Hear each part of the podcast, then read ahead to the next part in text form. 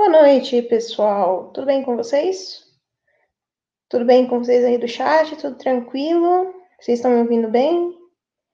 Vendo vocês não estão, porque, né? Também não dá.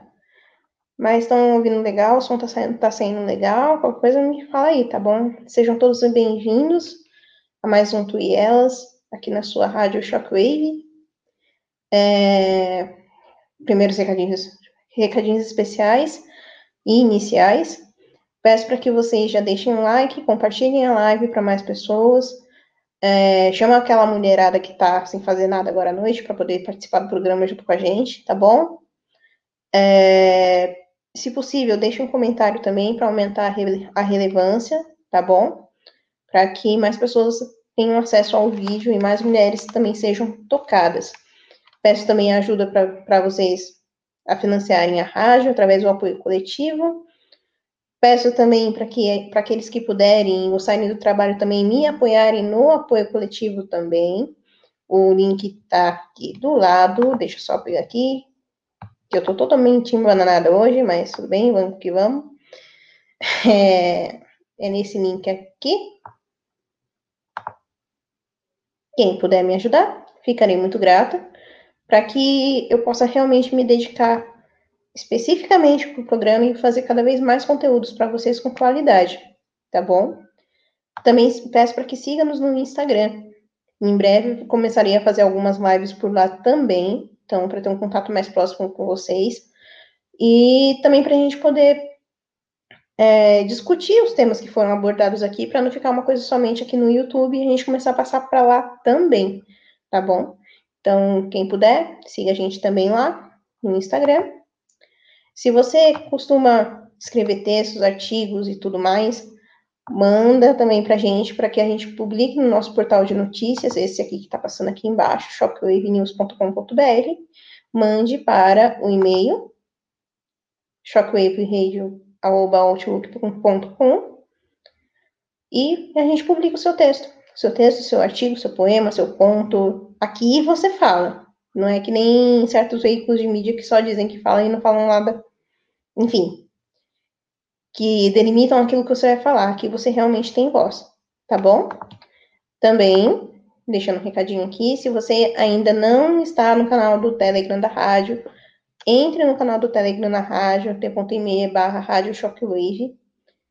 Por favor, e acompanhe as últimas notícias que estão sendo postadas lá constantemente esse que está, esse, esse endereço que está passando aqui embaixo é o canal do Telegram aqui do programa, então se você ainda não está lá, esteja. Que sempre que você, eu estou sempre colocando algumas reflexões lá também. Aqueles que são membros do apoio coletivo então, já estão recebendo alguns conteúdos extras. Então, no grupo de membros, algumas sugestões já me foram dadas também no grupo de membros, da, da, dos apoiadores da, do programa. Então, se você puder, qualquer ajuda bem-vinda para que a gente possa levar adiante esse apostolado e mais mulheres também serem tocadas de alguma maneira, tá bom? Não somente mulheres, né? Como homens também, para que vocês, homens, consigam lidar melhor com a gente. Comecem a perceber que nós não somos tão complicadas assim. Tá bom? Bem, eu vou deixar de ficar de Nero Nero, né? Afinal de contas, hoje eu não estou sozinha, estou muito bem acompanhada, por sinal, e vou trazer aqui nosso convidado da noite, né? Para que ele fique aqui conosco, para esse bate-papo cabeça. Com certeza vou aprender muito hoje aqui com vocês. Seja muito bem-vindo, Fernando. Oi, Tuane, tudo bem? Obrigado. Boa noite a todos que estão aí. Agradeço pelo convite, Tuane. Estou muito feliz e estou à disposição aí de vocês para sempre que vocês é, quiserem aí me convidar. Enfim, para mim é um prazer. Imagina, o prazer é meu. Seja bem-vindo, só não repara a bagunça, tá? Que mulher, você sabe como é que é, né? Programa para mulher não pode ser diferente. Mas, enfim. É... Fernando, assim, para início, para a gente já começar já com os dois pés na porta, é, eu hoje peguei literalmente o dia para poder ficar meditando com relação aos exemplos de mulheres assim desde o do Antigo Testamento, né, passando pelos Evangelhos e tudo mais, e comecei a olhar algumas coisas que, alguns materiais que o pessoal foram me, mandar, me mandando. Muito obrigada para quem me mandou material, tá? Amo vocês. E eu comecei a, a entrar em desespero, confesso. Porque eu olho para mulheres como Esther, por exemplo, e eu fico olhando assim e falo, cara, o que está acontecendo? Tem que dar um reset. Vamos resetar tudo? Vamos começar do zero?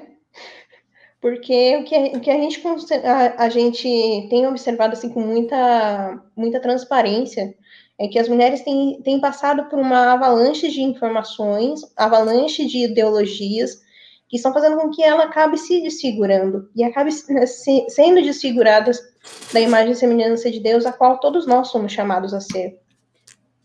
É, trazendo isso né, à tona, uh, para você, como homem, vendo toda essa situação de degradação, você vê alguma luz no fim do túnel para tudo isso, com base em tudo que você já leu, em tudo que você já experimentou, experienciou? Bem, Tony, é, é, é essa discussão é uma discussão assim é, é, bem interessante. Eu fiquei feliz de ter sido convidado, porque para falar sobre mulheres, naturalmente, é, é, o pensamento óbvio, né? É de convidar mulheres para participar. Então, fiquei muito feliz porque falar sobre homem, sobre mulher, sobre casamento, sobre, enfim, sobre esses temas assim, dentro da igreja, é, tem se tornado um, uma discussão a mais idiota possível. Idiota tanto no campo filosófico quanto no campo teológico também. Então, é, por exemplo, por coincidência, ontem eu estava no Instagram, eu fui colocar um conteúdo meu no meu Instagram, e eu vi uma postagem de um pastor muito famoso, né, um, um pastor, obviamente, da, é, é da, igreja protestante, o, um pastor muito conhecido no meio, no meio evangélico, e ele fez uma postagem onde ele estava fazendo uma brincadeirinha, que lá na casa dele, o gato dele obedece o cachorro, o cachorro obedece o filho dele, o filho dele obedece ele e ele obedece a mulher. Então, esse tipo de, de piadinha, brincadeirinha, é um tipo de brincadeirinha que mostra o abismo é, é, intelectual que está o meio cristão, que é um meio que foi totalmente capturado pelo feminismo. A mentalidade socialista e todas as suas ramificações, né, como o progressismo, o feminismo, é, essas ideias de igualdade em tudo, igualdade na igreja, igualdade na família, igualdade é, é, no trabalho, é, é, essas ideias destruíram a compreensão do próprio ser humano. Então, quando você fala, poxa, a gente olha hoje modelos bíblicos, modelos históricos, ou até mesmo na literatura, quando a gente olha esses modelos, a gente pensa, caramba, tem que resetar a máquina, foi a expressão que você utilizou. E a sensação é essa mesmo. E por que, que nós temos essa sensação? Porque essa é a sensação natural. Porque está tudo errado. E como que nós podemos chegar num ponto em que está tudo errado? Seja com relação a qualquer sistema, meio ambiente, saúde ou a compreensão do próprio ser humano. Está tudo errado porque hoje nós não conseguimos entender o que nós somos. Então, a compreensão da identidade, ela é uma compreensão, né, no caso a não compreensão, é um problema que faz com que tudo o que a sociedade atual venha a fazer com relação à espécie humana venha a frutificar num erro.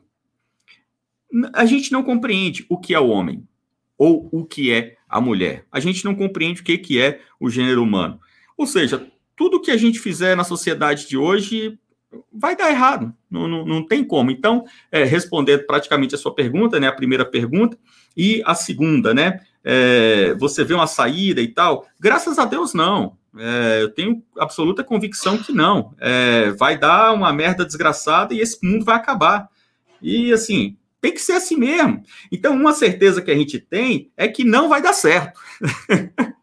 Isso aqui é um projeto falido. Pior que é. É um projeto fracassado. Isso aqui vai fracassar, vai falir, vai ficar cada vez pior, vai ficar uma merda. Vai chegar uma hora que Jesus vai ter que voltar, como a própria Escritura diz, né?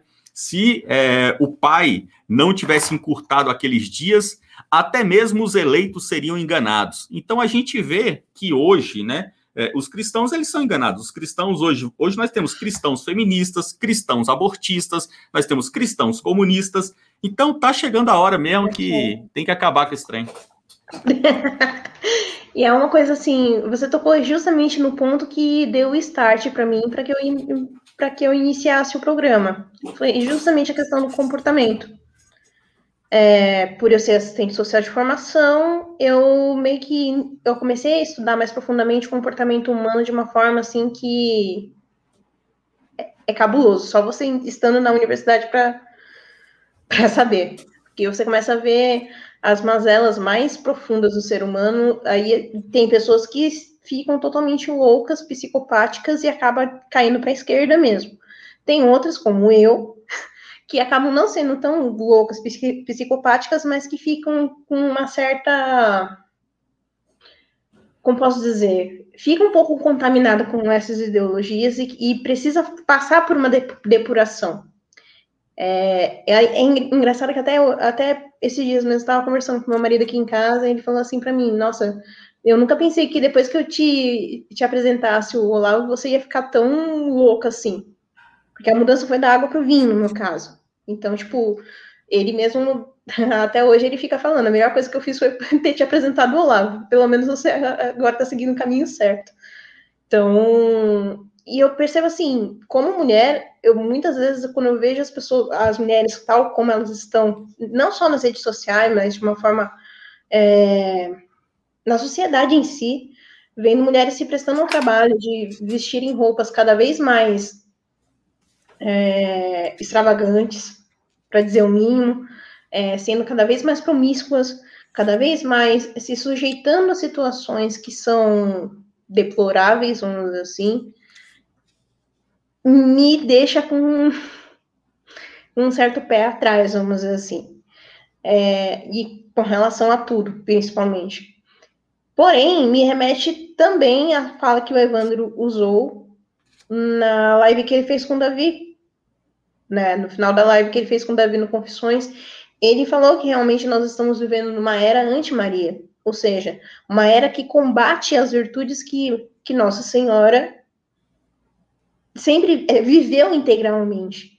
Não só Nossa Senhora, como todas as mulheres que realmente viveram o Evangelho, viveram aquilo que Deus sonhou para elas. Aí a gente pode citar N, N exemplos, principalmente do Antigo, do Novo Testamento, ou né, até o, o exemplo dos próprios santos da Santa Igreja. Então, eu fico. O que me, me acende uma chama de esperança é que, assim como eu, muitos outros estão se levantando para tentar acordar o máximo de gente possível e ver que não, que é algo que está errado e precisa ser mudado. Né? E graças a Deus eu não sou a única. se fosse a única, eu ia ficar mais preocupada, mas enfim. E quando a gente come... até comentei com o pessoal aqui no chat mais cedo que na semana passada, na sexta-feira, se eu não me engano, é, para os apoiadores eu fiz uma reflexão sobre a passagem de Provérbios, Provérbios capítulo 31, versículo 10, que fala exatamente sobre a mulher virtuosa. E eu fiz uma reflexão com eles, trazendo realmente é, essa, esse gancho, sabe? as pessoas simplesmente esqueceram de olhar a palavra de Deus e simplesmente vivem como elas querem. Se afastaram totalmente de Deus. A partir do momento que elas se afastam do norte, que é a palavra, se, deixam de se alimentar da palavra, deixam de viver aquilo que está na palavra, elas acabam se afastando daquilo que elas nasceram para ser. Ou seja, elas não vivem a vocação que elas têm, o chamado que elas têm, né? Trazendo agora o ponto puxando esse gancho, trazendo, por exemplo, para a família, quando nós vemos a situação a qual as, as, famílias se encontram hoje, muitos acabam colocando até uma situação de que a responsabilidade é somente da mulher por, pela família estar desgastada, a responsabilidade é somente da mulher por não estar dando conta de cuidar dos filhos, e na verdade não é isso. Só que acontece? A esquerda, muito sorrateira, começa a falar na mulher que ela tem que ser totalmente agressiva com o homem, ela começa a, a encher isso não somente na sociedade como um todo, mas principalmente dentro das igrejas, começam a encher com pensamentos. Você tem que sair de casa, você não precisa ficar é, passando pela humilhação de limpar o chão da sua casa. Isso são coisas que eu ouvi dentro da igreja, tá? Eu não estou colocando exemplo de fora, de dentro da igreja. Ou, ah, mas para que você vai, vai ficar em casa? Não tem necessidade, para. Ou quando você procurava conversar com uma pessoa mais velha que você tal, que é aquilo, né? Recém-casado, recém-casado é, é fogo. Vai buscar conselho até. Enfim. Mas, enfim. E o que eu mais ouvi foi que, não, deixa quieto, que não sei o quê. É, bola pra frente, esquece, esquece disso. Eu já cheguei a ouvir coisas do tipo, esquece do seu marido. Sabe assim? De pessoas de dentro da igreja. Ou seja, já, já se perdeu totalmente a noção de que, de que se é necessário lutar pela família. Você, como homem, e esse foi um dos motivos pelo qual eu trouxe você aqui, porque nada melhor que falar, com, falar de mulher, um homem. Porque uma mulher falando de mulher é fácil.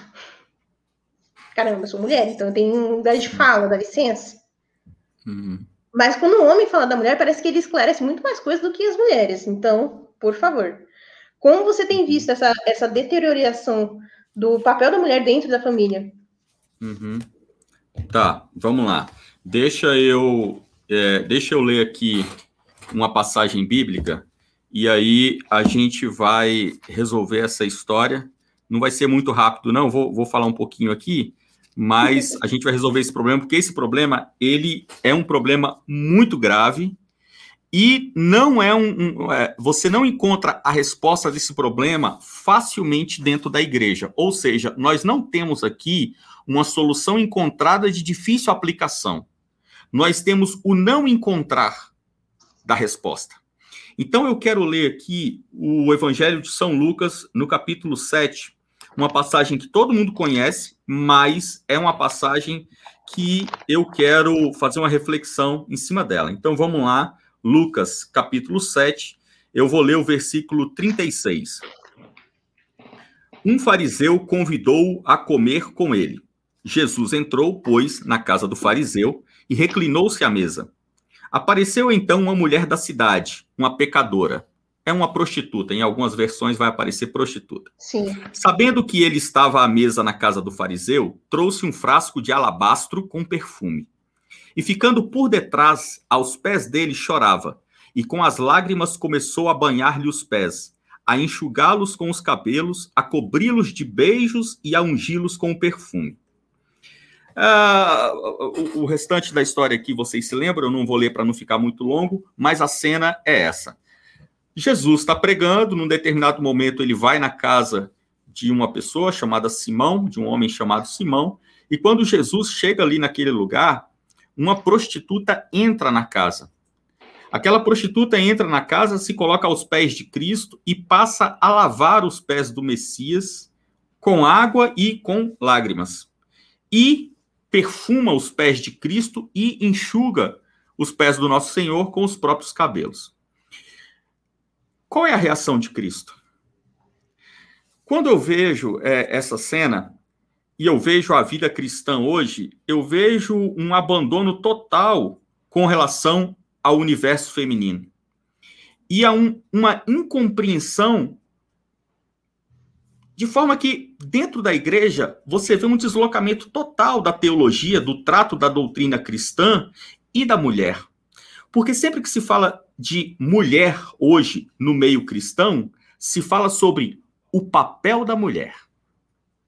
Agora, olha só, Tuane, todo mundo que está com a gente, como a mentalidade progressista ela dominou a todos nós. Se você fala sobre a mulher e você fala sobre o papel da mulher, nunca falando sobre a mulher em si, você vê que, na verdade, hoje, os homens e também as mulheres, o ser humano em geral, ele não consegue entender o universo feminino. Quando a gente olha para Cristo, Jesus encarnado, o Verbo encarnado, como homem, né? o Filho de Maria. Mas quando Jesus entra na casa de outro homem, e ele está ali, poxa, dois mil anos atrás, não é século 21. Jesus está ali na casa de outro homem, e não entra uma mulher simplesmente, entra uma prostituta. E essa prostituta, ela chega aos pés do nosso Senhor e começa a beijar os pés de Cristo. Olha, se isso acontecesse hoje, nesse mundo progressista que a gente tem, seria constrangedor. Agora, você imagina isso de um homem santo, puro. Há dois mil anos atrás, Jesus não ficou com vergonha. Ele se comportou de forma perfeita. E aqui você tem um problema, que é um problema que é tratado na antropologia bíblica, que é um ramo da teologia. O que, que a antropologia bíblica é, tem a dizer? Vamos lá, essa parte aqui precisa ser entendida. Antes de eu entrar no tema mais, mais prático, a gente tem que resolver essa base filosófica teológica aqui. Uhum. A, a, antropologia bíblica vai dizer o seguinte: Deus criou todas as coisas. Deus criou o universo, as galáxias. E Deus criou o homem, a coroa da criação. Só que a Escritura vai dizer que Deus criou o homem e após Deus criar o homem, Adão, a Escritura diz que Deus percebe que seria melhor que Adão tivesse uma companheira. Aqui a gente já tem um ponto muito interessante, porque o que Deus e a faz é uma observação natural. Deus cria Adão. E observando a coisa criada, toda a natureza, Deus percebe que no mundo animal os machos são acompanhados por fêmeas. Mas o homem, ele é sozinho. E Deus percebe o seguinte: poxa, seria bom se Adão tivesse uma companheira. E daí, Deus cria Eva. Mas como Deus cria Eva? Deus, da mesma forma que fez Adão, ele faz Eva? Não. O texto bíblico vai dizer, deixa, deixa eu abrir aqui, Gênesis capítulo 2, Gênesis 2, é, 20. Uh, Gênesis 2, 21. Gênesis 2, 21. Então Yahvé Deus fez cair um torpor sobre o homem e ele dormiu. Tomou uma de suas costelas e fez crescer carne em seu lugar. Depois da costela que tirara do homem, Yahvé modelou uma mulher. Então, olha só que coisa interessante. Deus cria o homem quando Deus criou Adão, Adão tinha algum defeito? Tinha alguma carência? Tinha algo que faltava? Não. Deus criou Adão perfeito. Agora presta atenção. Deus não criou um macho perfeito. Deus criou um homem. Adão era a espécie humana perfeita. Da mesma forma que Deus criou o leão, criou a tartaruga, criou o beija-flor, Deus criou também a natureza, o pé de manga, e Deus criou o homem. Só que Deus criou o homem perfeito. E quando Deus percebe que seria bom que Adão tivesse uma companheira, ele tira uma parte de Adão. Ele tira uma costela de Adão. E a partir dessa retirada, a partir dessa crise criada dentro da perfeição que era a espécie humana em Adão, Deus cria a mulher. A mulher, ela é uma parte complementar. Mas complementar de quê? Do macho? Não. Esse ponto é um ponto que não tem sido entendido dentro do meio cristão. A mulher não complementa o homem. A mulher fêmea não é um complemento do macho. E é isso que tem sido é, é pregado o tempo todo. O papel da mulher. O papel da mulher é ser sábia. O papel da mulher é cuidar dos filhos. O papel da mulher é cuidar do marido. Meu amigo, o papel da mulher é complementar o gênero humano. Não há espécie humana apenas no homem. Da mesma forma que não há espécie humana apenas na mulher.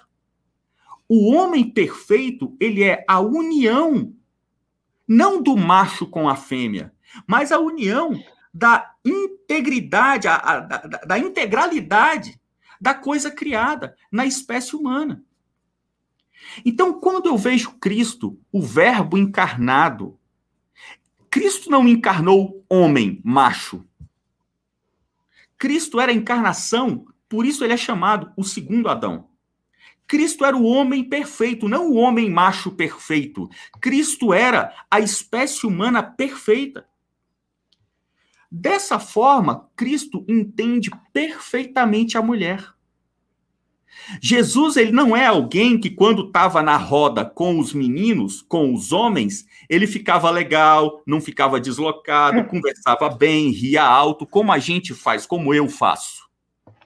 Não. Jesus ele se sentia em casa, ele se sentia bem, ele se sentia tranquilo, feliz, completo, agradável, tanto em meio aos homens como em meio às mulheres. Por quê? Porque Cristo entendia a mulher, porque Cristo entende o ser humano. Então a gente tem que entender que quando uma prostituta se coloca aos pés de Cristo, em Cristo, no Verbo encarnado, há toda a faculdade sentimental, emocional, intelectual de compreensão das dores daquela mulher que vendia o próprio corpo para sobreviver. Jesus, quando ele olha para aquela prostituta, ele sabe o que, que é ser uma mulher prostituta. Ele sabe o que, que é ser uma mulher que se vende. Ele compreende. Então, eu fico hoje pensando assim: Gente, as mulheres estão abandonadas na igreja. Sim. Porque não há alguém que venha intelectualmente de cima para baixo oferecer um socorro. De forma que hoje as mulheres que entram na igreja e se colocam aos pés de Cristo, pra, ela, ela tem sempre uma relação com um homem que não tem as faculdades para compreendê-la.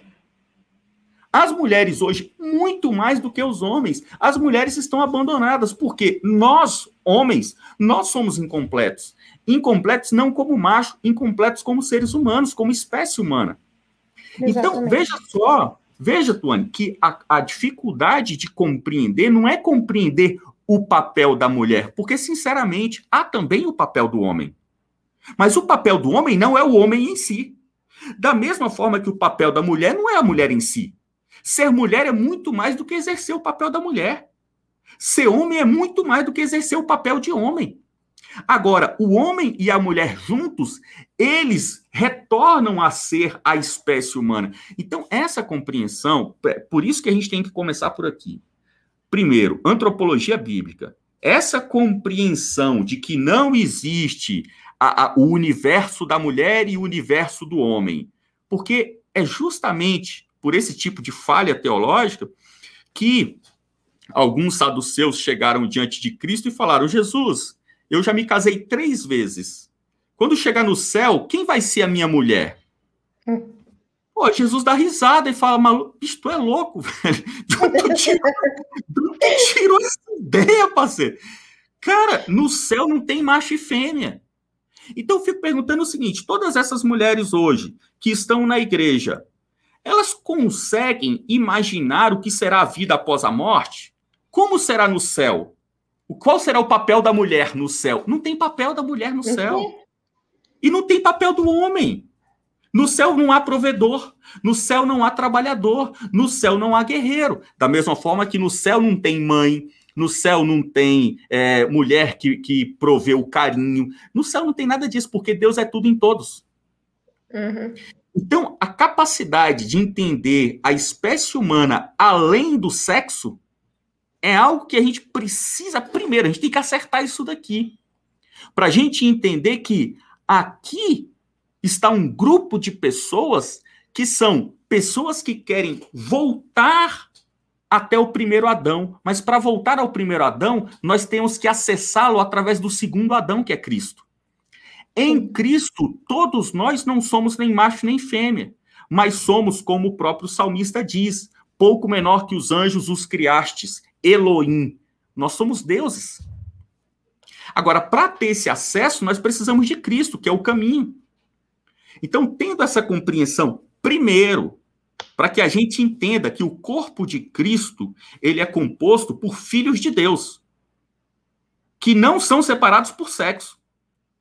Entendendo isso, a gente começa a entender, por exemplo, por que no cristianismo o matrimônio ele diz que deixará a mulher a casa dos seus pais se unirá ao homem e serão ambos uma só carne.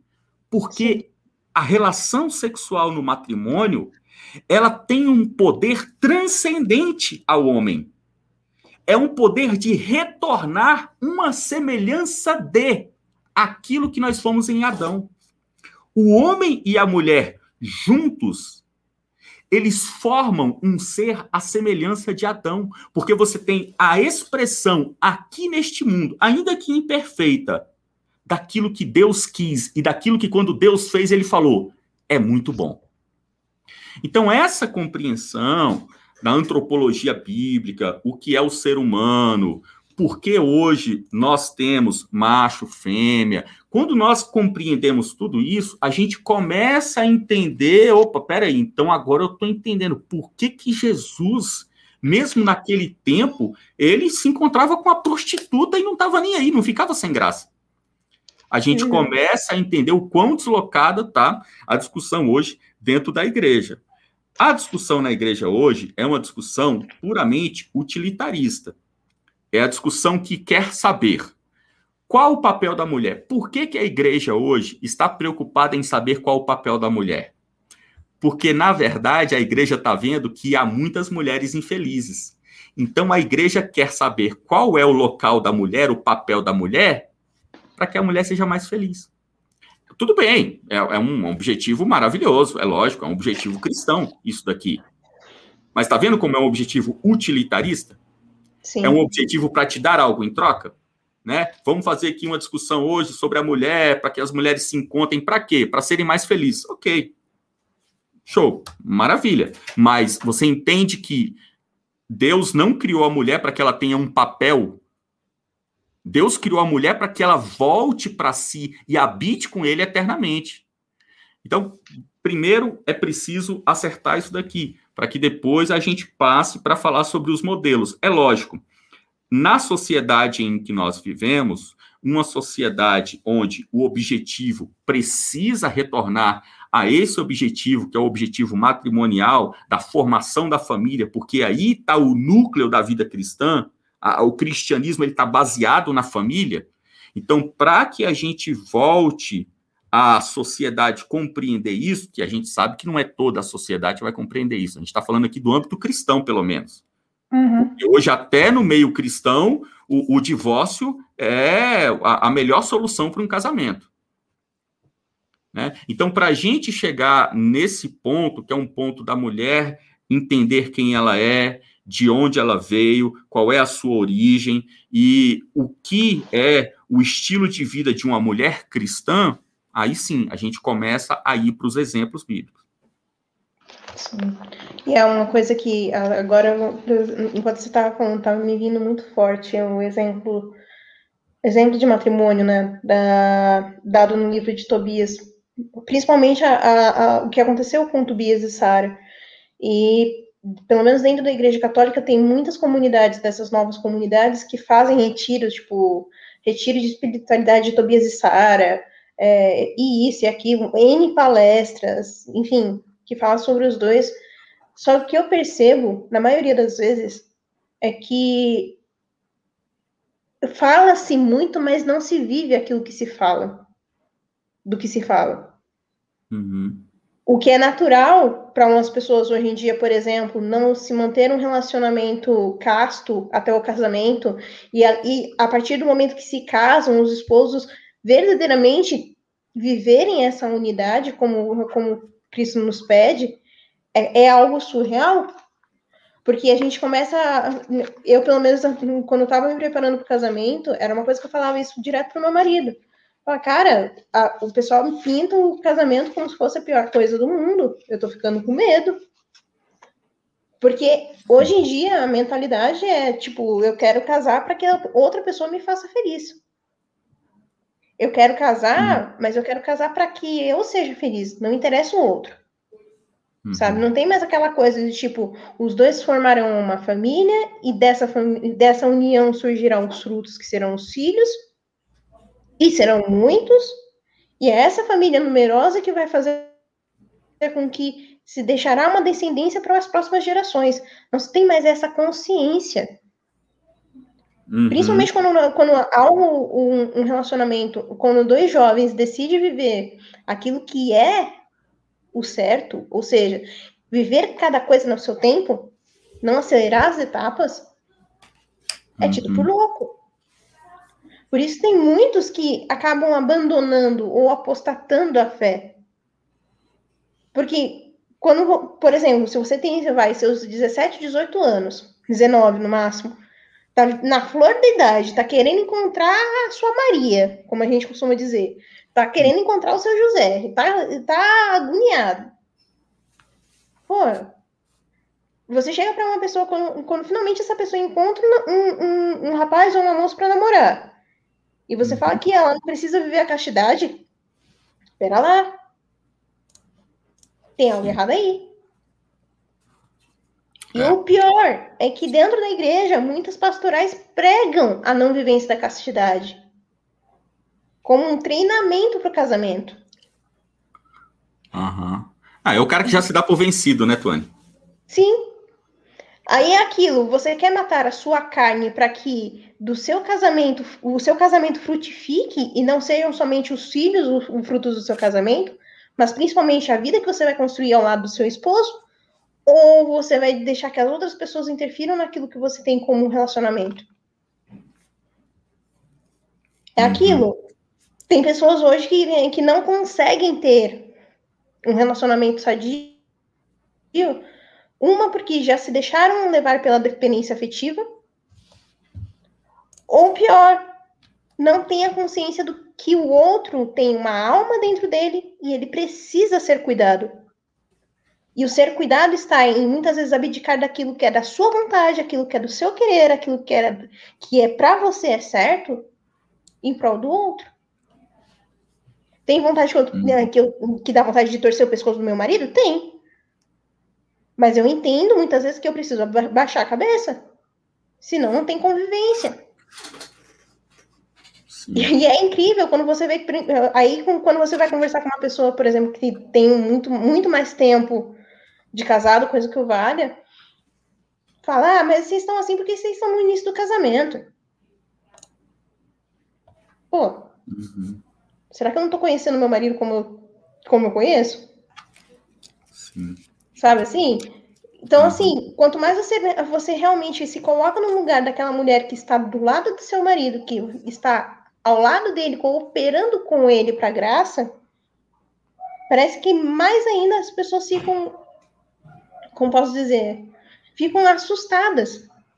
Porque não é esse o normal que as pessoas estão acostumadas. O normal para a pessoa hoje é ter um relacionamento aberto, que tem meia dúzia de parceiro, sabe assim? Não quer ter filhos, mas quer ter um monte de cachorro, de periquito, papagaio e tudo mais.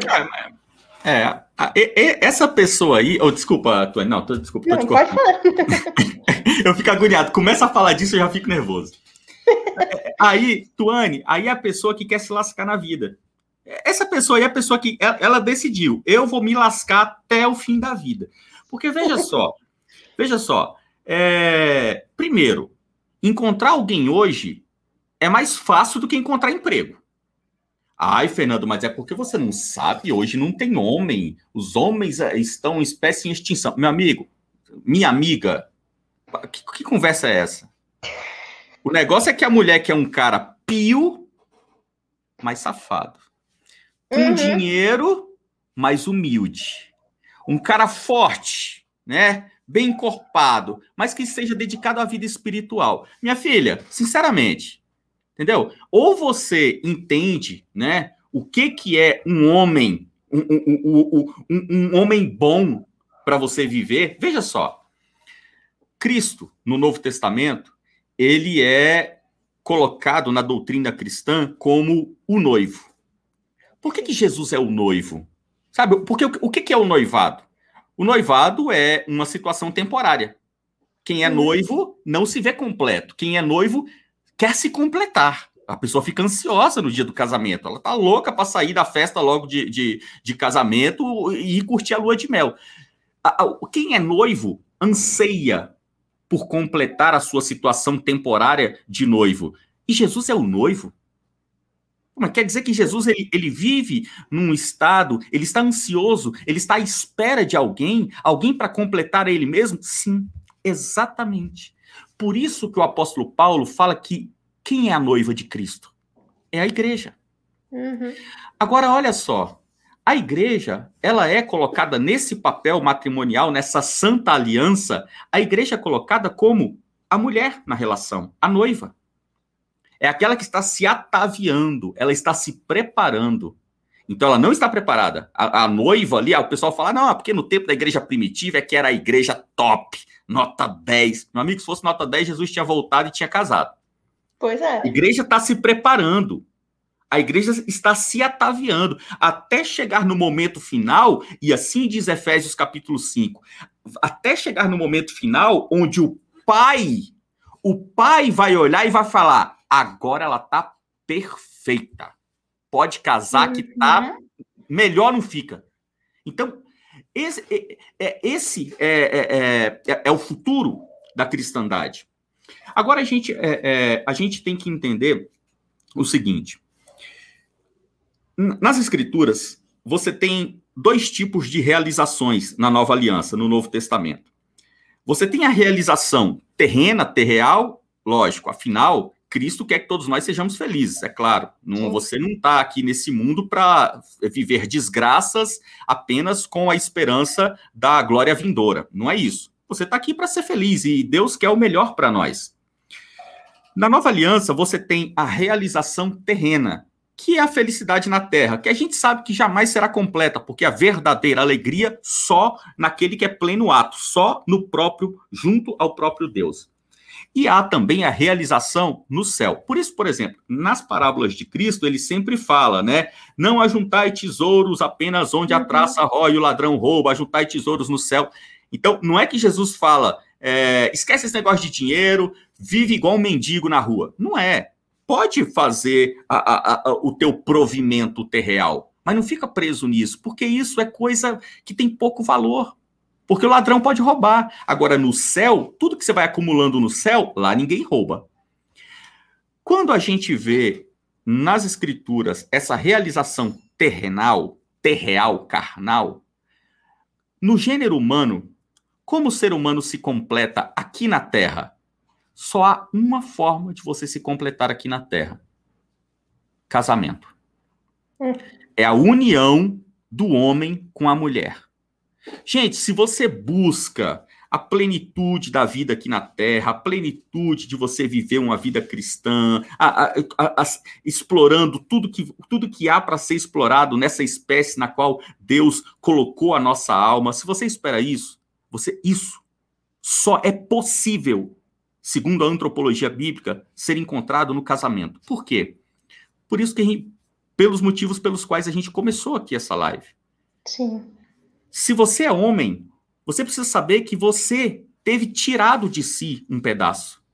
Se você é mulher, você precisa saber que você não foi feita do barro, do pó da terra como Adão. Você foi feita de Adão. A mulher só se realiza no homem. E o homem só pode se realizar na mulher. Uhum. Então, a realização terreal, terrenal, ela só pode ser completa na união sexual através do matrimônio. O apóstolo Paulo, ele não era casado. Então, o que, que o apóstolo Paulo falava sobre a castidade é, é, na vida do filho de Deus? O apóstolo Paulo falava o seguinte: olha, se você chegou a Cristo e tem por objetivo viver para Cristo, você não quer se completar aqui na Terra, você vai viver uma vida que não será jamais completa. Se você quer se dedicar para Cristo, não case. Porque aquele que casa precisa dar atenção para sua casa, para sua esposa, para sua família. Então, se você viver a castidade, você não tem que se preocupar com mulher nem com filho. Você se preocupa 100% com Cristo. Uhum. Só que, só que Paulo vai falar o seguinte: mas se você não tem dom para isso, ou seja, trocando em miúdos, se você é um cara que não consegue viver sem sexo, casa. Então, a gente precisa entender isso daqui. Casamento. Casamento é a única forma que o ser humano pode se completar aqui na Terra. Porque você pode viver a castidade. Porque no céu, meu amigo, o casado e o solteiro, o viúvo, é, é, é, vai ser todo mundo pleno em Deus. Não vai fazer a menor diferença se você foi casado ou não quando você estiver no céu. Agora, se aqui na Terra, nesses 80, 90 anos que você vai viver, você quer ter uma vida plena, humanamente falando, case. Então, esse casar é, é assim. É, eu, eu vejo que muitas pessoas sofrem na igreja porque, não entendendo essa questão da antropologia bíblica, elas querem no homem aquilo que não é necessário para a vida em plenitude. Gente, o que é necessário para a vida em plenitude? Você não precisa de um cara bombado, você não precisa de um cara engraçado, você não precisa de um cara que tenha o, o cabelo comprido, você não precisa de um cara que. Gente, sabe? Você, você precisa de alguém que cumpra com aquilo que cabe ao homem. E a mulher precisa fazer aquilo que cabe à mulher. Agora, são coisas tão simples. Tão simples. Sabe? Tão simples. Tudo que vem nesse pacote moderno de ah, a mulher. A mulher tem que trabalhar fora, tem que ser provedora, carinhosa, humilde, tem que saber fazer bolo de fubá com erva doce, tem toda essa caralhada de coisa. Bicho, isso não tem nada a ver. Isso não tem nada a ver. Se a gente pegar, por exemplo, naquele texto clássico que fala sobre, sobre é, relacionamento, que é o livro de Efésios, capítulo 5, que a galera de tanta dificuldade é, de interpretação pula essa parte. Hum. Então vamos lá, a parte onde o apóstolo Paulo vai falar sobre moral doméstica. É, Efésios capítulo 5, versículo 21. Está escrito assim: Sede submissos uns aos outros, no temor de Cristo. As mulheres o sejam a seus maridos, como ao Senhor, porque o homem é cabeça da mulher, como Cristo é cabeça da igreja e o salvador do corpo. Versículo 24. Como a igreja está sujeita a Cristo, estejam as mulheres em tudo sujeitas aos maridos. E vós, maridos, amai vossas mulheres, como Cristo amou a igreja e se entregou por ela, a fim de purificá-la com o banho da água e santificá-la pela palavra para apresentar a si mesmo a igreja gloriosa, sem mancha, nem ruga ou coisa semelhante, mas santa e irrepreensível. Então vamos lá. Aqui nesse texto, primeiro, que não está falando de macho e fêmea, está falando de marido e mulher. É só casamento. Namorado, ficante, solteiro, é, tem nada a ver com isso aqui. Nós estamos falando aqui de vida matrimonial. Na vida matrimonial, Paulo faz uma analogia do marido com a esposa e Cristo e a noiva. É, o, o, o, a segunda pessoa da Trindade e a igreja. Nessa analogia, o mundo moderno entende que a mulher saiu perdendo, a mulher se lascou. Porque a mulher tem que sujeitar, a mulher tem que se sujeitar ao marido. Olha só, na visão moderna, a igreja é superior a Cristo. O cara tá falando, não, mas espera aí, a mulher, não, mas não tem, tem que ter um negócio de igualdade. A mulher se deu mal nessa relação, porque a mulher tem que se, sub, a mulher tem que se submeter ao marido. Meu amigo, nessa analogia paulina, o marido, o homem, ele é Cristo. Você sabe o que, que Cristo faz pela igreja? Cristo, ele lidera a igreja. Cristo, ele perdoa os pecados da igreja. Cristo, ele próprio atavia a igreja. Cristo prepara a igreja para a perfeição de forma que ela não tenha mácula, não tenha ruga, não tenha necessidades. A, a, Cristo, ele deu a vida pela igreja. A igreja precisa fazer o quê? Só precisa fazer uma coisa: se submeta a Cristo. Ah, não, não, mas eu não. Não, pode. Não, pelo amor de Deus. Isso é machismo. Isso aí é o Jesus opressor. Ah, pô, bicho. Sabe? É umas bobagens que a gente vê. Então, veja só criaram esse negócio da identidade da mulher forte. A mulher forte, a pior merda que tem. Porque você fala em força, bicho, quem faz força é jumento, quem faz força é jegue. Então, criar esse negócio de ideia da mulher forte. Para que, que você quer ser? Você quer trocar pneu? Sim. Você, é, você quer ser forte porque você quer consertar a lâmpada, consertar o portão, trocar pneu, né? Sair no tapa com bandido. Esse é o sonho da mulher moderna. Pô, é uma idiotice é uma idiotice. Então, o homem, cara, é, é nessa busca por se completar, lembrando mais uma vez, não existe complementação na Terra entre macho e fêmea. Existe complementação entre marido e esposa. A complementação só no matrimônio acontece. Meu amigo, não adianta. Você pode ter o namoro santo, abençoado pelas sete fogueiras de Israel. Não adianta.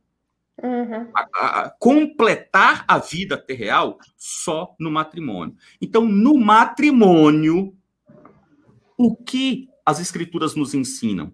Que você tem um relacionamento pleno. O matrimônio, veja, vou repetir mil vezes. No casamento, o homem não é completo e a mulher é completa.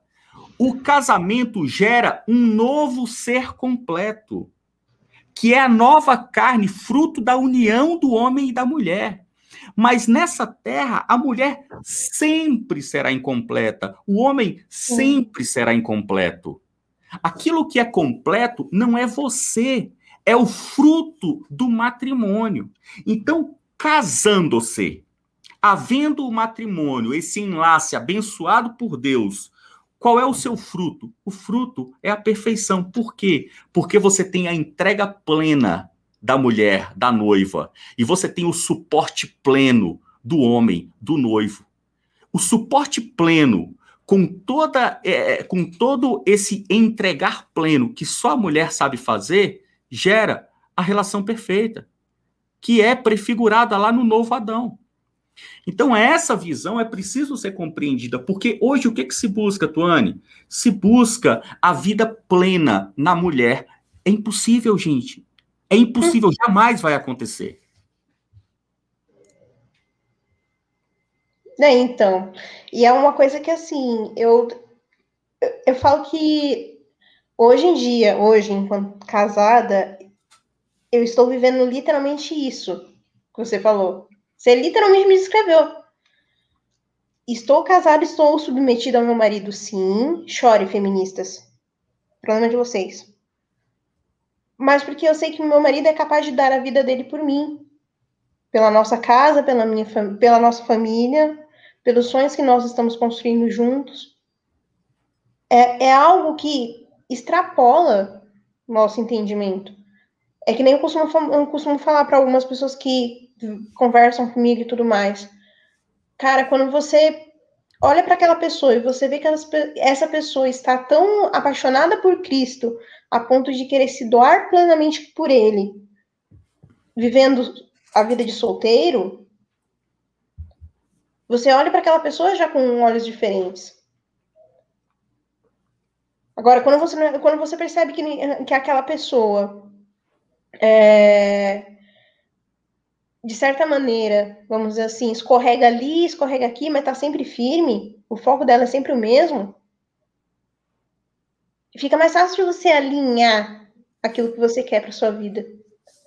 Fica mais fácil Sim, é... você olhar, os dois olharem para Cristo e mirarem nele, para nele construir a vida, a vida dos dois, que será uma vida só. Sim, e, e aproveitando que você está falando, Tony, quero, ah, vamos um, um bate-bola aqui nós dois agora, que eu tenho certeza que você vai, eu tenho certeza que você vai concordar comigo. É, é, eu, olha, eu tô com a minha, com a minha esposa, tô com a Cris já há 18 anos. Então vamos lá, é, 18 anos de casado. A minha mulher perfeita não é. Eu sou perfeito? Não sou.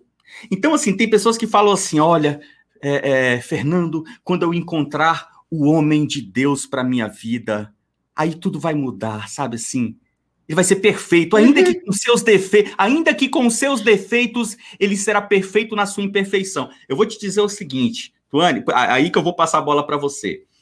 Aqui na minha casa, a minha mulher não é perfeita e eu também não sou perfeito. Agora tem um elemento tem um elemento na minha vida que ele é perfeito. Ele é perfeito, ele é pleno.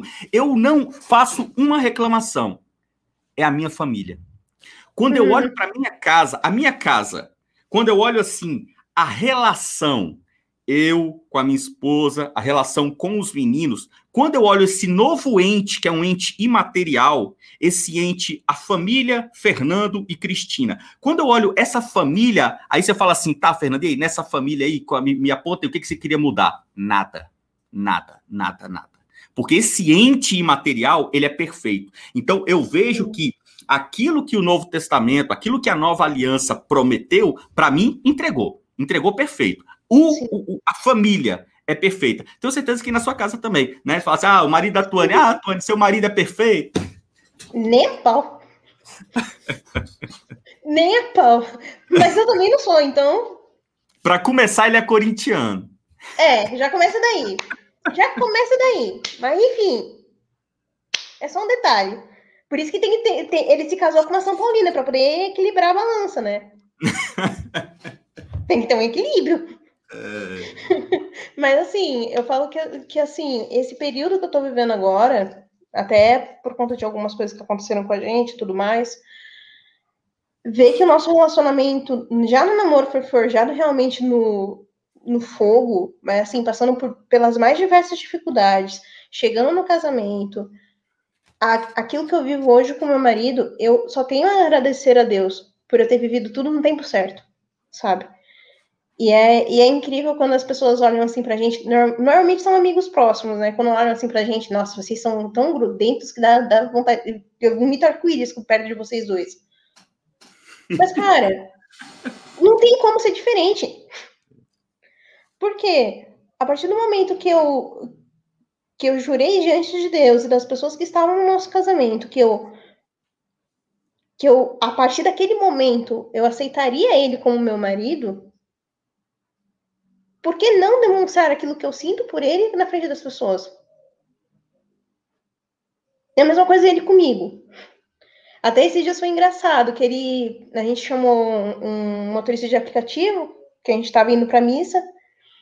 Daí ele foi. Abre, ele falou assim: ah, amor, deixa que eu abra a porta do carro para você. Eu falei, tá bom, amor. Ele abriu a porta do carro para mim, eu entrei, só que o motorista já tava dando partida.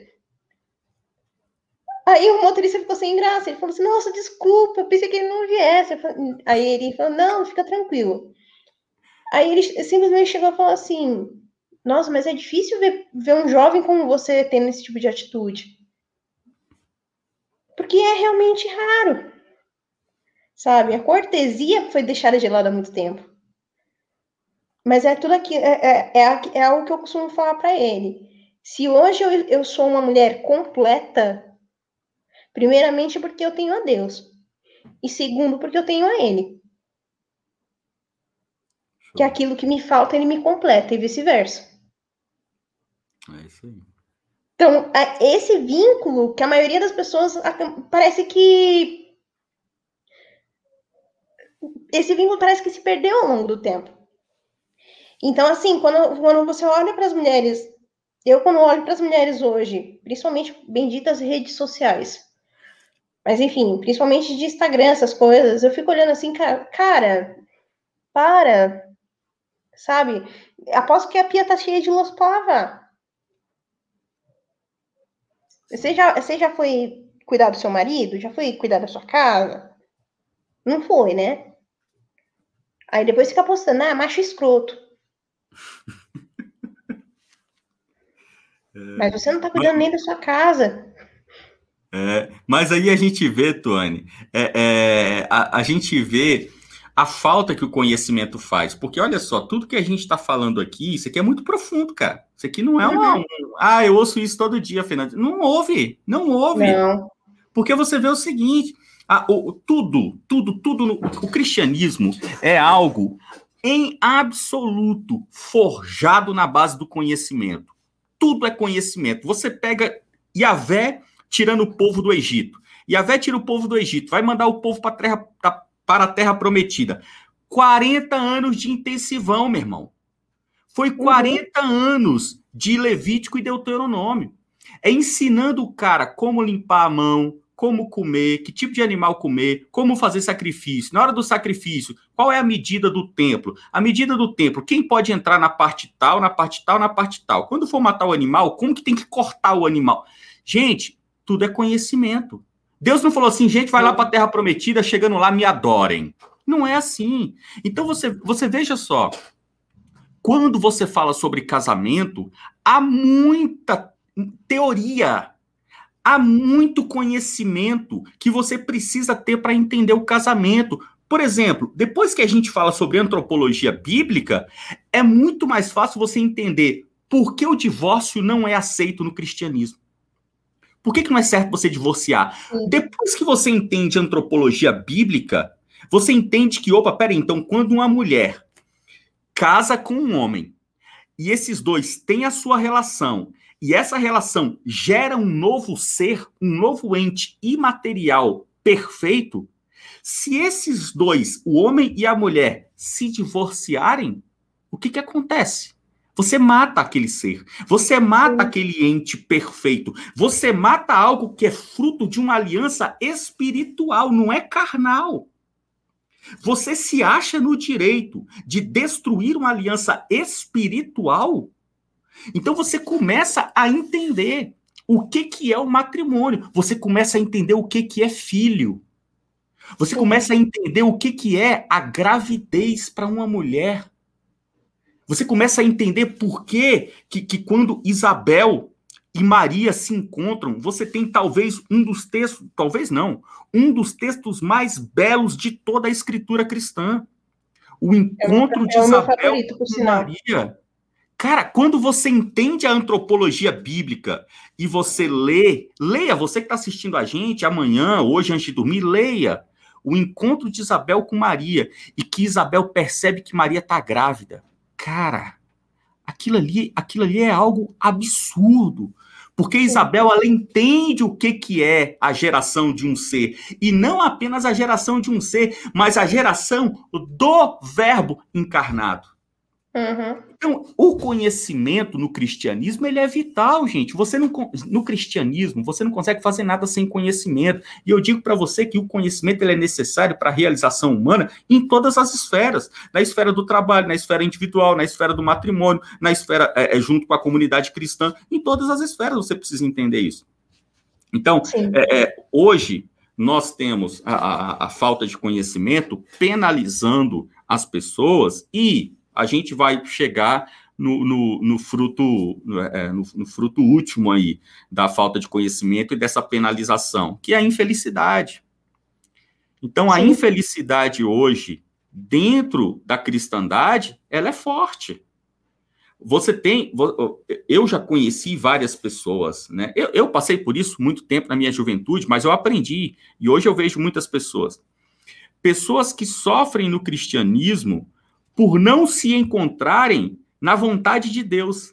É a pessoa que fala assim, cara, eu vivo uma vida espiritual plena, uma vida de oração plena, uma vida de estudo das escrituras pleno, uma vida piedosa, mas eu não, eu, eu não sei o que Deus quer que eu faça, eu não sei se eu quero ser, se, eu, se Deus quer que eu seja missionário, se Deus quer que eu entre no seminário, se Deus quer que eu é. abra um, um, um lugar de estudos, eu não sei o que Deus quer para mim. Então, olha só, a pessoa está com um problema de compreensão da identidade.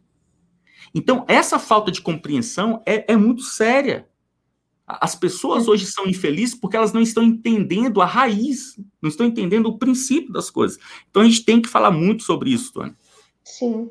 E é uma coisa que assim, eu tiro por mim, sabe, Fernando? Eu o porquê que eu, que eu falei para você que esse texto das escrituras é o que tem mais me tocado ultimamente. Eu tô vivendo uma situação hum, aqui em casa, que assim, é, vem sempre aquela coisa, quando você demora para casar, você vai casar quando? Aí você casa. Aí assim que você casa, você não vai ter filho, não? E que assim que tem? Aí fica uma preparação desgraçada para você engravidar logo. E essa é essa pressão que eu tô, que eu tô sofrendo indiretamente, vamos dizer assim. Uhum. Mas enfim. Quando eu olho para a figura de, de Santa Isabel, eu falo assim, cara, Deus foi muito. Deus é Deus. Ele pode realizar to todas as coisas. Uhum. Então, assim, eu recentemente eu fui, né, eu fui me confessar, aí o Frei que me atendeu a confissão, ele foi, foi super de boa comigo. Aí depois que terminou a confissão, ele olhou para mim e falou assim: Filha, não se esqueça dessas palavras que eu vou te dizer agora. Você pode não ter gestado nenhuma criança ainda no teu ventre, mas no teu coração você já gestou pelo menos cinco. Eu fiquei, e eu fiquei com aquilo na cabeça durante acho que umas duas semanas, sabe? Meditando sobre as palavras que ele tinha me falado. E agora com você falando faz todo sentido. Porque quando nós percebemos que a gravidez é algo que extrapola simplesmente você gerar uma vida, não que isso não seja o máximo, mas a gravidez não é somente você gerar uma vida.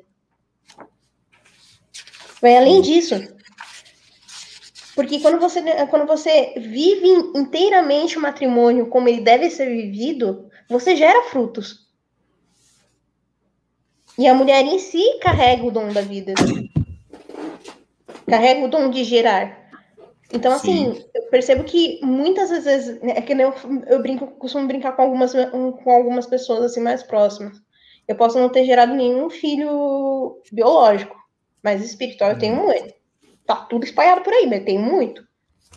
Sim. Porque quando você percebe que é, é onde você começa a, é, a perceber que o seu papel principalmente quando, como casado, você acaba se tornando uma, uma, uma referência para as outras pessoas. Mesmo você não uhum. querendo. Então, assim, até eu, eu, eu falo isso direto pro pessoal. Não tenham medo de se relacionar uns com os outros. Não tenham, não tenham medo de vocês olhar um para a cara do outro e falar: não, essa pessoa é a pessoa que eu quero viver o resto dos meus dias. Não tenham medo de viver isso. Uhum. Porque a partir do momento que você não tem medo de viver isso e você está totalmente alicerçado em Deus, todos os seus relacionamentos melhoram. Todos, sem exceção. Sim. E daí você se torna uma pessoa mais amável, você se torna uma pessoa mais centrada e uma pessoa menos birrenta. Sim. E, e, e, a compreensão, né, Tuane? A compreensão do objetivo do casamento. Porque é, o casamento ele é justamente a forma que nós temos para poder é, alcançar essa plenitude que é a família. Então, quando uhum. você fala assim, poxa, eu, é, eu, eu tô numa luta, eu tô com desejo, tem, tem muitas pessoas, por exemplo, tem, é, isso é muito comum hoje, né? As pessoas têm é, problemas é, é, biológicos para poder engravidar. Então, o marido tem problema, ou a esposa tem problema, então não conseguem ter filhos. Aí fazem tratamento, fica muito tempo fazendo tratamento. Isso é muito comum hoje.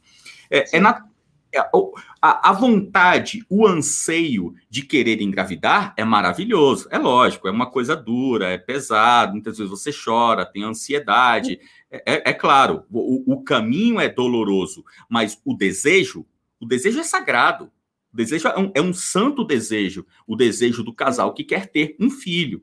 Então, isso é muito bom. Por quê? Porque é o casal buscando a plenitude estão casados, são felizes como marido, são felizes como mulher, são felizes como um, um, um casal aos pés da cruz, mas ainda sentem que falta alguma coisa. Graças a uhum. Deus. Graças a Deus, porque o homem não completa a mulher, a mulher não completa o homem. Nós somos incompletos, mas nós podemos gerar algo perfeito. Então, essa vontade de completar a família é uma vontade maravilhosa, e justamente por essa vontade é que nós temos, ao longo das Escrituras, diversos relatos de mulheres que não podiam ter filhos. E Deus Sim. concede a, a bênção da gravidez. Por quê? Por exemplo, o apóstolo Paulo ele era solteiro. Ele vivia castidade. E ele tinha um problema seríssimo. E ele chega para Deus por três vezes. Ele ora a Deus e fala: Deus, me livra desse problema. E o que, que Deus responde para ele? A minha graça te basta. Vou resolver, não, parceiro. Você vai ficar com esse problema. Eu só, eu só lamento. Você vai ficar com essa treta aí. Você está querendo o quê? Você está querendo perfeição aí? Mas apóstolo Paulo, lógico, apóstolo Paulo, ele, ele sabia o, o, o que, que ele estava fazendo. Ele pediu três vezes, não deu também. Ele falou, então também não quero mais. Agora quem não quer sou eu. e foi viver a vida dele. Agora, quando a gente tem nas escrituras uma mulher pedindo, é, poxa, né, eu quero um filho e tal, a gente tem diversos relatos. Então a gente sabe que, uhum. e também é muito comum hoje, não apenas a dificuldade de engravidar, mas é muito comum hoje os milagres realizados dentro da igreja, onde mulheres são abençoadas por Deus, mulheres que não poderiam ter filhos, e homem também, que não poderia engravidar, e engravidam miraculosamente. Isso é isso é rotina na igreja de Cristo. Isso aqui é o feijão com arroz da igreja de Cristo. Uhum. É Deus realizando milagres para poder trazer a vida é, a, a, partir de mulheres e homens que não poderiam engravidar. Então, isso aí é, é, algo maravilhoso dentro da, da cristandade. E é uma coisa que até eu brinquei esses dias, eu estava conversando com a Ju, ela falou assim para mim, Não, pode ter certeza que ele vai, ele vai receber tanto presentinho meu que você vai ficar louca. Falei, não, e calma, vai com calma aí, Ju. Vamos com calma, que não é assim, não. Mas, assim, eu hoje percebo que, a exemplo de Isabel, que aconteceu exatamente isso, né? É. Que Deus, ele não, ele não demora. Ele age quando ele precisa agir, sabe? Então, assim, eu eu eu amo essa essa essa dependência dele. E o fato de, o fato de realmente estar totalmente na dependência dele, sinto protegida. Eu me sinto amada verdadeiramente. E é uma coisa que eu falei pro pessoal já alguns programas atrás, você não não queira amar uma pessoa sendo que você não se ama. Porque o amor que você vai dar para aquela pessoa tem que ser um amor que transborde, não que falte em você. Que é muito fácil você virar e falar assim: não, eu me amo, olha como eu me cuido. Não é esse amor superficial. Claro, você tem que se cuidar, tem que cuidar da sua saúde e tudo mais. Tem, óbvio que tem. Mas não é esse amor que eu tô falando. É amar sua, os seus defeitos, é amar as suas virtudes, é amar o que você é como pessoa, a partir do momento que a gente entende isso, a partir do momento que a gente, que a gente olha para nosso, o nosso reflexo no espelho, olha no nosso olho quando a gente acorda, lava o rosto tudo mais, olha para o espelho e fala: Caraca, eu sou a pessoa mais maravilhosa do mundo. Eu me amo. Mas por que você se ama? Você se ama porque Deus te amou primeiro. Quando você transborda amor, você consegue amar o outro. E quando duas pessoas estão transbordando amor, isso se espalha. Sim. E é, e é algo que tem faltado, sabe? Isso é, isso é algo que, que, principalmente nas famílias, tem faltado demais. É muito fácil você falar que você está mantendo seu filho com um tablet, com isso, com aquilo, com aquilo outro, com tudo de material para o seu filho, mas você está gastando tempo com seu filho? Uhum. Você está participando da vida do seu filho? Sabe, você como mãe, você está realmente cuidando dele? Ah, mas é um tipo de conversa que eu não tenho muito, muito saco para escutar. Senta e conversa. Sabe, eu fico louca da vida quando, quando vejo esse tipo de situação, que eu, que eu falo, cara, mano, coloca uma referência materna nesse menino, na hora de fazer boneco, todo mundo quer fazer. Agora, na hora de cuidar, ninguém quer. Aham. Uhum. É. Aí entra Não, aquela e... questão. Poxa, a, a, ser mãe é uma graça tremenda e as pessoas estão perdendo a graça porque elas querem apenas ver o seu lado. É muito. O, o, a questão egocêntrica tá falando mais alto, sabe? Uhum. É, é, a, a, gente vê até naquilo que é sagrado, a gente vê é, as pessoas buscando por objetivos é, errados ou ruins, né? É quando você tem uma mulher. Aqui a gente está falando das pessoas que estão vivendo uma vida correta, não estamos falando das exceções uhum. da regra, não. Estamos falando aqui dos cristãos é, é de verdade. Você tem a, a, moça que é cristã mesmo e ela quer casar. Por quê? Eu quero casar porque, pô, eu quero ter vida sexual. Cara, é, é lógico, é maravilhoso, pô. É maravilhoso. Mas assim, eu quero casar pra isso. Cara, você não vai casar pra isso. Tá, então a gente vê assim, ah, eu quero casar para ter filho, sabe?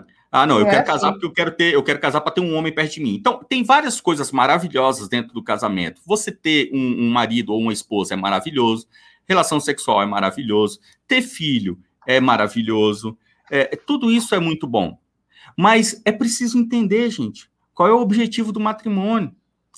Então, é, é, essa é, entender, né, ter esse conhecimento sobre o que, que é o matrimônio, o que, o, o que é essa união, porque Deus é, criou Adão perfeito e depois tirou uma costela, sabe? Para que, que Deus é, é, acabou prejudicando o próprio projeto que estava perfeito, estava certinho. Ele mesmo falou, pô, tá muito bom. Aí vai lá e tira uma costela. Será que continuou muito bom sem a costela? Lógico que não. Se a costela fosse superficial, ele não teria feito com ela. Se fosse excedente, uhum. ele teria feito sem uma. É, Deus, ele prejudicou o próprio projeto.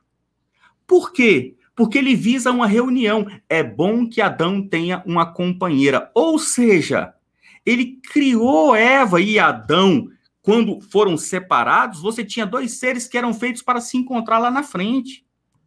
Então, uhum. é necessário entender tudo isso. Entendendo tudo isso, isso aqui não é uma penalidade. Poxa, o conhecimento, ele jamais é um déspota. Sabe assim, poxa, uhum. vi a live da vi a live da Tuane, agora me lasquei, porque agora eu achei, se já se já estava difícil casar antes da, da, de ver a live da Tuane, agora é que lascou mesmo. Não, meu amigo. O conhecimento ele nunca é um déspota. O conhecimento ele vem uhum. para te ajudar. Então vem para te ajudar o seguinte. Vamos lá, presta atenção, você, como diria o cabo da Ciolo, você minha consagrada que está aqui me escutando, pensa o seguinte: qual é o objetivo do casamento? é a formação da família, não é? Então, quais são as características que um homem precisa ter para poder completar e ser o seu homem? Vamos lá, momentos para ouvir e amar, aqui na Shockwave. Programação da Shockwave, né? Gente, você, você precisa de um homem que forme uma família com você. Sabe, você não precisa de um palhaço, você não precisa de um encanador, sabe? Não, eu quero um homem mais que seja um encanador, que seja ferreiro, que, seja, que lave o canil. Você precisa de um cara que forme, que forme família com você e que você forme família com ele. Por quê? Vocês dois são incompletos e sempre serão, mas vocês vão formar um ser perfeito. Vocês vão formar esse fruto perfeito, que é a família. Então, mulher, para de ficar colocando, sabe assim, coloca aquele currículo lá no, no, no, Pô, eu quero um currículo aqui com 20 especificações. Pensa o seguinte: este homem, obviamente, estamos falando aqui de homens cristãos e mulheres cristãs. Este homem é cristão? É. Ele tem uma vida diante de Cristo? Tem. Ele entende o que é uma família? Entende. Fechou, meu irmão, deu match. Uhum. Para de, para de. Ai, não, mas é porque ah, essa, é, é, é, é, porque eu sou sanguíneo, eu quero um. Ah, é porque eu sou terra, eu quero um ar, eu quero um fogo. Eu quero, ah, não, é porque, é porque eu sou mineira, né? Imagina a Tuane, você acha que eu sou São Paulino, eu quero um São Paulino também. Não, pô, foi lá e tá com corintiano. Pô, é a vida, bicho, fazer o quê? Vai fazer o quê?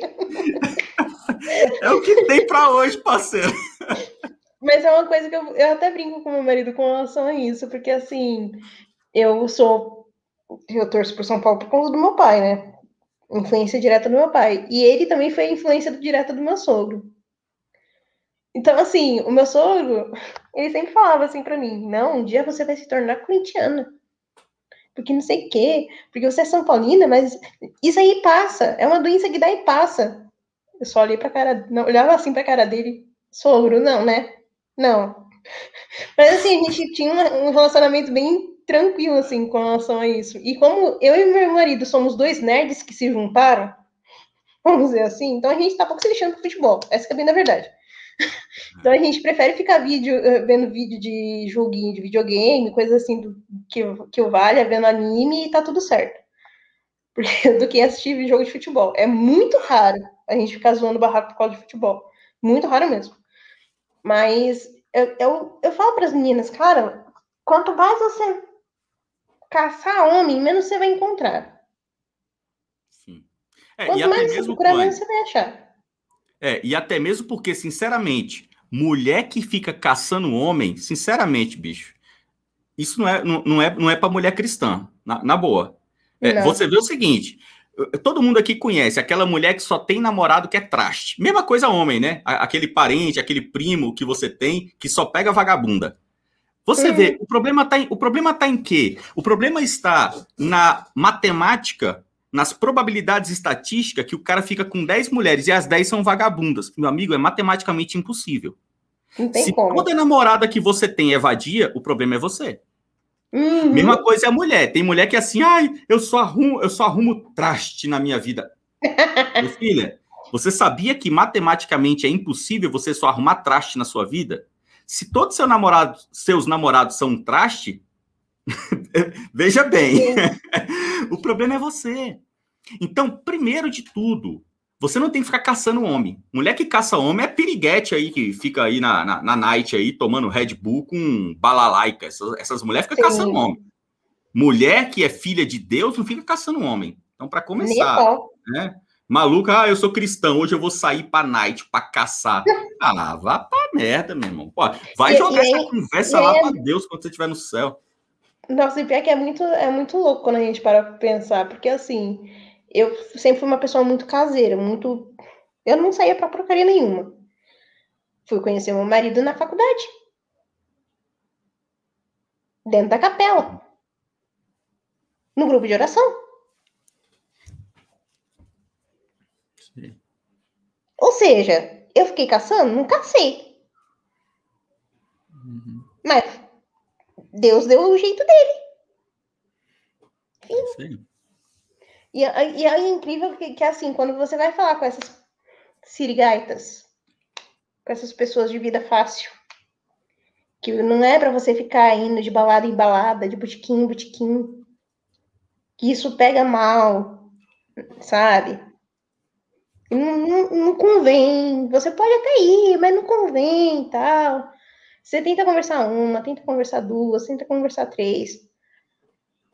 Mas o que eu percebo é que a maioria das, das pessoas andam tão imaturas, tão imaturas, que quando você começa a conversar de coisas como a gente está conversando aqui, a pessoa buga. É. A pessoa buga. Por isso que eu falo, eu falo isso direto para os meninos que acompanham o programa. Vocês estão vendo as mulheres que estão participando do programa? Então, já é eliminatória. Porque é raro. É raro você ter mulheres que realmente querem aprender a ser mulheres de fato. É raro você querer, você busca conhecimento para tudo, menos para se formar enquanto ser humano. Você busca formação de. Como é que é? Você busca formação. Quem, quem, é, quem é rato de, de igreja vai lembrar dessas formações. Quem faz formação de teologia do corpo, namoro santo, e disso, daquilo, hum, e não aprende pelo amor sabe? É, é, é algo que eu, que eu falo. É algo que eu falo direto pro pessoal. Você, primeiro, antes de você querer ter alguém na sua vida, aprenda como você pode melhorar. Porque se você não, se você tem, se, quando você estabelece um padrão, vamos dizer assim, o seu norte acaba sendo a perfeição divina, automaticamente você já fica mais exigente, vamos dizer assim. E não exigente do tipo, eu quero um cara alto, sarado, que tenha um BMW na garagem e que tenha não sei quantos mil no banco. Não. Você fica exigente do tipo, eu quero uma pessoa que me ame e se doe por mim como Cristo se doou pela igreja. Sim. Então, assim, tem uma frase, se eu não me engano, acho que de Santo. Agora me fugiu o nome do Santo Glória que ele costumava, costumava dizer assim, que a mulher precisa estar com seu coração tão escondida em Deus, tão escondida em Jesus, que o homem, para poder conquistar com o coração dela, precisa estar tão unido a Jesus quanto ela. Uhum. Porque quando você, quando você vê aquela mulher, às vezes tem, tem até mulheres que você olha assim fisicamente não te atraem. Mas você olha e fala assim, poxa, ela tem uma conversa boa, né? É, eu gosto de ter ela como amiga. Vai nessa, vacilão. Vai nessa, que é sua amiga. A grande maioria das vezes as mulheres, quando tem um bom. conversam bem, sabe, procura ser mais madura, sabe, tem, tem posicionamento mais maduro, são mulheres que a maioria dos garotos simplesmente falam que são amigas. Uhum. Aí você vai olhar para a cara do meliante e vai falar para ele: então, Fulano, como é que anda a vida? Ah, eu não, ando, não tem nenhuma mulher que preste. É. Mas quando presta você fala que é sua amiga, como é que. Né? Ah, exatamente. Então, é, assim. É... Não, pode falar, pode falar. Falar. É, não, nesse, nesse, nessa linha que você está falando é, uma dica que eu dou para a galera que está assistindo a gente é, cara, homem, né? Você que é homem, tá saindo para tá saindo, saindo, saindo e não encontra a mulher certa na night, vou te falar o seguinte, cara, ajoelha e agradece a Deus, porque meu amigo, pior do que não achar é achar. Rapaz, se tu, se, tu, se tu ficar com a mulher nesses buracos que você anda aí, meu amigo, você tá enrolado. Pior, a pior merda é você sair na a pior merda é você sair na night e encontrar alguém. Já imaginou? Você vai para aquela festinha lá no inferninho, chega lá, você encontra uma mulher, você, meu irmão, você tá na merda. Sim. Você não sabe, você vai começar a orar, Deus vai, você vai querer, você vai, você vai no Google, qual é o santo separador? Pessoal fica procurando santo casamento, você vai começar a procurar o santo separador. Você é louco. Então, mulherada que tá caçando homem na night, homem que tá caçando mulher na night, para com isso. Dê graças a Deus que você ainda não achou e para de procurar. Porque é, é isso que a Tuane tá falando, é, é, interessante. Assim, pô, eu não tava procurando e, e Deus me mandou. Então, vamos lá. É, você acredita é, em Deus, lógico, é cristão, tá aqui assistindo o programa da Tuane. Você acredita que Deus ele une casais? Você acredita que Deus tem um marido para você, que ou que Deus tem uma esposa para você? Então, gente, a primeira coisa, para de procurar. Primeira coisa, para. Entendeu? Você veja só, nas escrituras no Novo Testamento, é, o, o Espírito Santo disse para os, os discípulos que quando é, Jesus já diz isso nos evangelhos, né? Que quando chegasse o tempo da perseguição, os filhos de Deus seriam presos, seriam perseguidos, presos pelo governo. Só que Jesus diz o seguinte: olha, quando eles vos prenderem, não se preocupem com o que haveis de falar, porque o Espírito de Deus vos colocará as palavras na boca. Então, o que, que é isso daqui? Ah, então quer dizer que sempre que eu for fazer uma pregação, um sermão, eu não preciso preparar o sermão, porque o Espírito de Deus coloca as palavras na minha boca? Não, meu amigo, não é assim, não. Deixa de ser maluco.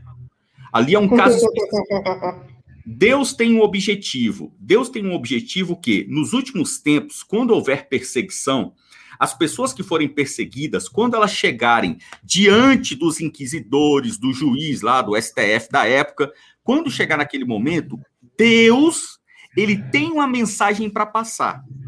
Então, como Deus tem uma mensagem para passar, Deus não fica na dependência das pessoas. Deus dará as palavras, colocará as palavras na boca dos seus filhos. Então, quando Deus tem um plano, ele executa. Então, uhum. vamos lá.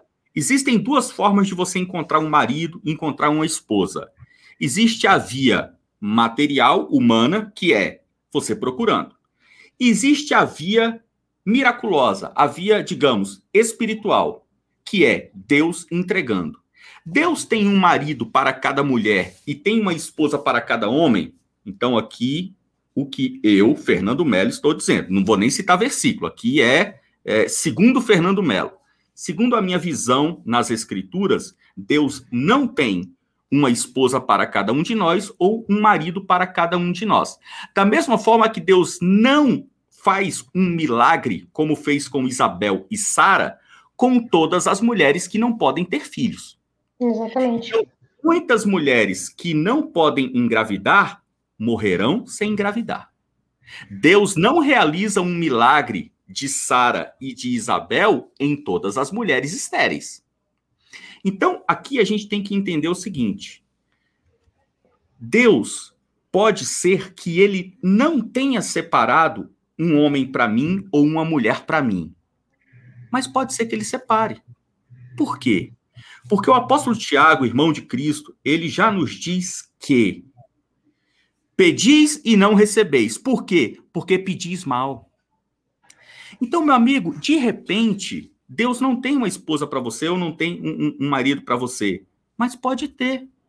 Uhum. A depender do seu pedido. Agora, eu, mais uma vez, Fernando Melo, aqui, eu, a minha forma de, de viver o cristianismo. Tem muita, a grandíssima maioria das coisas na minha vida, eu não peço para Deus. Por quê? Porque eu sempre fico atento à instrução de é, não falarás o nome do teu Deus em vão. Então eu uhum. vejo As pessoas falam assim: ah, falar o nome de Deus em vão é quando você bate o pé na mesa e fala Ave Maria, ou você fala Nossa é, Senhora, ou Ai meu Deus. Não, meu amigo, tem muitas coisas. A pessoa fica assim, a pessoa fica fazendo oração para arrumar emprego. Então, cara, tudo bem, não estou falando que é errado, não. É, aqui é cada um faz o seu julgamento diante de, de Deus. Eu fico vendo o seguinte: eu posso passar sem ou eu posso resolver eu mesmo, eu vou lá e resolvo. Da mesma forma que muitas vezes eu estou aqui no computador e eu quero uma água. Eu não grito minha filha para pegar. Às vezes eu grito. Mas eu vou lá e pego. Porque eu penso o seguinte, cara, eu vou ficar apurrinhando minha filha. Toda, toda hora que eu quiser uma água, eu vou gritar minha filha. Pô, não vou. Então tem coisas que eu resolvo sozinho. Então eu vou dizer para você, você que está aqui escutando a gente, você que é mulher, tá aí solteira, nesse Covid, um ano trancado em casa, já não aguenta mais. Os caras tá aí na seca absoluta, maluco. Gente, eu vou dizer o seguinte. Você pode orar para que Deus entregue a esposa perfeita para você. Ou você pode procurar. Agora eu te digo o seguinte: você não sabe se Deus tem ou não uma, uma esposa para você. De repente tem, peça para ele entregar. Ou de repente ele não tem, você vai pedir para ele entregar, ele não tem, ele não, ele, não preparou para você. Então faça o seguinte: procura. Agora, procura da forma certa. Procura na igreja. Agora, para você procurar na igreja, primeiro, você tem que saber o seguinte: a melhor mulher de Deus dentro da igreja, ela vive uma vida pia, uma vida aos pés da cruz. Você vive? Ou você acha justo que Deus pegue você, seu meliante, que faz uma oração por mês e entregue para a princesinha dele que está lá na igreja? Você acha justo isso? Você acha que Deus vai fazer essa fuleiragem com a filha dele? Porra, a menina tá lá vivendo uma vida maravilhosa aos pés da cruz. Aí o bonitão passa o dia inteiro no Free Fire e quer chegar lá e pegar a novinha. Pô, hum. Aí, aí é mole, né, parceiro? Então não vá castigar a menina, deixa ela solteira lá, pelo amor de Deus, proteja a menina, deixa ela solteira. Ela não merece um traste igual você. Então, assim, você quer achar a mulher perfeita para você ou o homem perfeito para você? Viva uma vida aos pés da cruz. Porque de, aí pede para Deus não te entregar. Porque você vai falar o seguinte: Deus, eu sou um traste, eu tenho muita coisa para melhorar ainda. Então, se o senhor me entregar agora, como o senhor é justo, o senhor vai me entregar uma marromeno, tipo eu. Uma bem meia boca, igual eu. Então não entrega, pelo amor de Deus, segura. Espera dois anos. Daqui dois anos, eu vou me dedicar a Cristo em dois anos. Então, daqui dois anos, eu vou estar tá fino. Eu vou estar tá ajoelhado aos pés da cruz. Aí o senhor me entrega, porque eu quero uma do meu nível. Pô, seja inteligente, meu irmão. Seja inteligente, usa a cabeça e para de fazer besteira. Isso também serve para mulherada. Falo isso por Sim. mim. Eu fiz exatamente isso. Depois que eu, eu terminei, eu tive um primeiro relacionamento, demo... demorou até três meses, achei que demorou muito até. Enfim. E depois que eu terminei o relacionamento, simplesmente diante, depois de uma santa missa, alguma coisa assim, tava no momento de adoração. Só falei para ele, Senhor, negócio é seguinte, eu vou ficar esse tempo todo só me dedicando a você. Só isso. Quero mais saber de ninguém na minha vida. Ninguém. Tô muito bem como eu tô. Só que como tinha iniciado um novo curso, né? Aí lá vai a pessoa, né? Senhor, ó, negócio é o seguinte, tô iniciando um curso agora e eu não vou conseguir ser chamada pro Carmelo. Que era a minha intenção. A minha intenção era ir pro Carmelo.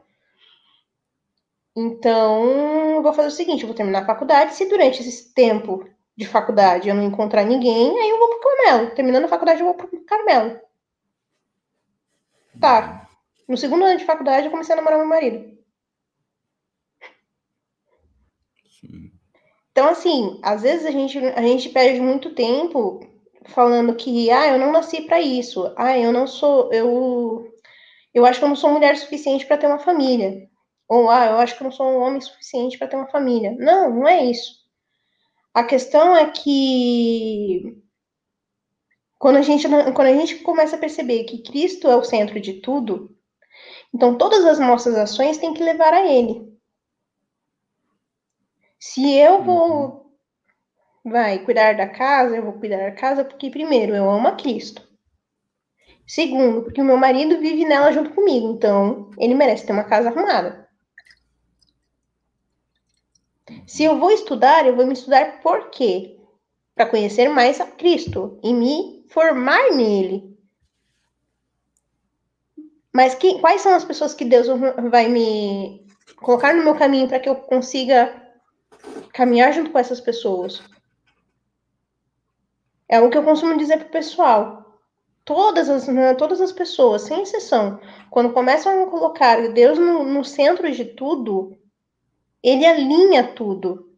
Então, tudo aquilo que é imperfeito como nós, como cada um de nós, se torna perfeito perto de Deus. E com ele não há imperfeição. Quando eu, quando eu tomei consciência disso, eu passei a entregar todas as minhas ações para ele. E é isso que eu falo principalmente para vocês, mulheres. Antes de vocês quererem um, um, um cara para ficar com, com vocês que seja gentil, cavalheiro, cortês, etc, etc, etc, procure ver se nas ações de vocês vocês estão sendo assim. Se vocês estão sendo dignas de ter esse cara do seu lado. Veja se nas suas ações com a sua família, com seus amigos, você procura ter esse relacionamento. Que muitas vezes, muitas vezes, eu eu vejo pessoas que assim que tinham tudo para dar certo, que, te, que tinha tudo para caminhar na vida e por elas não enxergarem aquilo que elas estão fazendo de errado, perderam oportunidades grandes de se tornarem aquilo que Deus queria delas. Então, uhum. assim, é tudo uma questão de vocação. Antes de qualquer coisa. Quando você sente um desejo muito grande no seu coração de formar uma família, primeiro de tudo, se ajoelhe diante da cruz e tente, tente escutar a voz de Deus, que muitas vezes é difícil, e fale para ele, seja honesto com ele. Qual é a minha vocação? O que você, o que o Senhor quer para minha vida? Eu não vou dar um passo sequer se o Senhor não estiver comigo você começa a perceber que várias, várias oportunidades vão começar a aparecer na sua vida que você, você vai chegar e vai falar, poxa, eu preciso ter um momento com Deus agora. Para que ele me conduza. Com o passar do tempo, você você percebe o quanto quanto tempo você perdeu fora de Cristo. Quanto tempo você deixou, quanto tempo você desperdiçou sem estar fora de Cristo, estando fora de Cristo? Então, a grande maioria das vezes, eu sei que muitos que estão. Isso, Fernando, em toda live é assim. Todo programa é assim. Pessoas feridas, machucadas afetivamente, é, de todas as formas, de todos os jeitos, de todas. Eles vêm ouvindo, claro, a, a, os assuntos que são abordados e algumas pessoas, quando eles olham para mim e falam assim, poxa, Tuane, eu estava pensando exatamente nisso quando eu liguei a live, você estava falando exatamente o que eu estava pensando. Uhum. Mas, porque é. não, não sou eu quem falo. É, é isso que eu procuro deixar bem claro para o pessoal. Então, todas as vezes quando a gente começa a falar, ah, como o tema da live, ah, como eu seria uma mulher cristã? de fato autêntica, se conforme à cruz. Uhum. Viva até o mesmo, calvário de cada dia. É, até mesmo, Tuane, porque esse deve ser o seu objetivo enquanto solteira e enquanto casada. Sim. Então, o cristianismo ele não se alterna após o casamento. Você não vive uma vida aos pés da cruz enquanto é solteira e depois que é sol... depois que é casada, ah não, eu vivo com meu marido, né? Não é assim não, parceiro. Porque a, a, própria escritura, a própria escritura diz o seguinte: o próprio Cristo diz o seguinte. Quando Cristo estava pregando lá o sermão, é, se não me engano, o sermão da montanha, e os amigos, os parentes chegaram para falar com ele, aí os discípulos, Jesus, Jesus, ela, tua mãe e teus irmãos chegaram. O que, que Jesus fez? Ele parou tudo e falou: opa, peraí que eu vou falar com a minha mãe, falar com meus irmãos, porque, pô, você sabe, né, bicho? É família, é família. Não. Jesus Não. falou o seguinte: esses que estão aqui me ouvindo, esses são minha mãe e meus irmãos. Então, o que, o que, que é, é, é, Como que funciona o negócio? Vamos lá. Jesus, ele diz o seguinte: aquele que amar mais ao seu pai ou à sua mãe do que a mim, não é digno de mim. Uhum. Então, meu amigo, você tem que entender o seguinte: ó, eu tenho quatro filhos. Eu sei o que Cristo espera de mim. Cristo não admite que eu ame a Laís, a Tamires, a Eduarda ou o Mateus mais do que a ele. É. Ele não admite. Ah, mas eu não concordo, meu amigo. Eu vou te falar o seguinte: Deus é uma pessoa. Então, uma das primeiras coisas que você aprende, lendo, por exemplo, Suma Teológica, Deus é uma pessoa. É divina, mas é uma pessoa. Ou seja, ele tem identidade. Ele tem características uhum. que só ele tem, são pessoais dele. Da mesma forma que você e eu também, nós temos características pessoais nossas. Deus, ele é santo. Mas ele tem características. Então, uma das características que Deus tem é ele não admite que você ame alguém mais do que a ele. Ah, mas é o meu filho, Fernando. O filho é um presente de Deus. Meu filho, meu Enzo. É porque você nunca viu o Enzo. Ele é tão bonitinho, ele é tão fofinho. Meu amigo, eu sei, o Enzo é fofinho. O, o Mateus, meu filho, também é fofinho. Mas eu amo mais a Cristo do que ao Mateus. Ah, Fernando, mas que isso? A família é dada por Deus, meu amigo. Então volta lá no início, Gênesis 12. Vá ler a vida de Abraão. Deus chegou para Abraão e falou: Eu quero um sacrifício do seu filho. Eu quero que você mate o seu filho. E Abraão foi. É lógico. Chegou na hora, Deus deixou matar? É lógico que não, meu irmão. Isso aqui é um spoiler desnecessário. Você nunca leu. Aqui vai o spoiler mais óbvio do mundo. É lógico. Até Abraão sabia. Quando, quando Abraão vai subindo o monte com Isaac para oferecer o sacrifício, Abraão coloca a lenha nas costas de Isaac. Aí Isaac fala para Abraão: Pai, aqui tem o fogo, aqui tem a lenha, mas cadê o cordeiro? Aí Abraão fala: Calma, porque Deus enviará o cordeiro para o sacrifício. E ele enviou o próprio Cristo. Então ali você tem o pai levando o filho ao sacrifício e o filho leva o madeiro nas próprias costas. Uhum. Assim como lá, milênios depois, o próprio Yahvé, ele faz com que Jesus, nascido em Belém, leve o madeiro também nas próprias costas para o seu próprio sacrifício. Só que tem uma diferença. Deus, ele poupa Isaac e ele poupa Abraão, mas ele não poupa a si mesmo. Quando Deus viu que Abraão ia matar Isaac, ele impediu. Porque o amor dele por Abraão não permitiu que ele deixasse Abraão ver o próprio filho morrer. Mas quando Deus se viu no lugar de Abraão, ele falou: Não, eu vou dar o meu filho. Então, o cristianismo ele é maravilhoso, só que o cristianismo ele é muito mais interessante, muito mais rico do que é, a, pregaçãozinha moderna de que Jesus te ama, levanta a mão, vem para cá, sabe? É muito melhor do que isso. Então a gente tem que entender.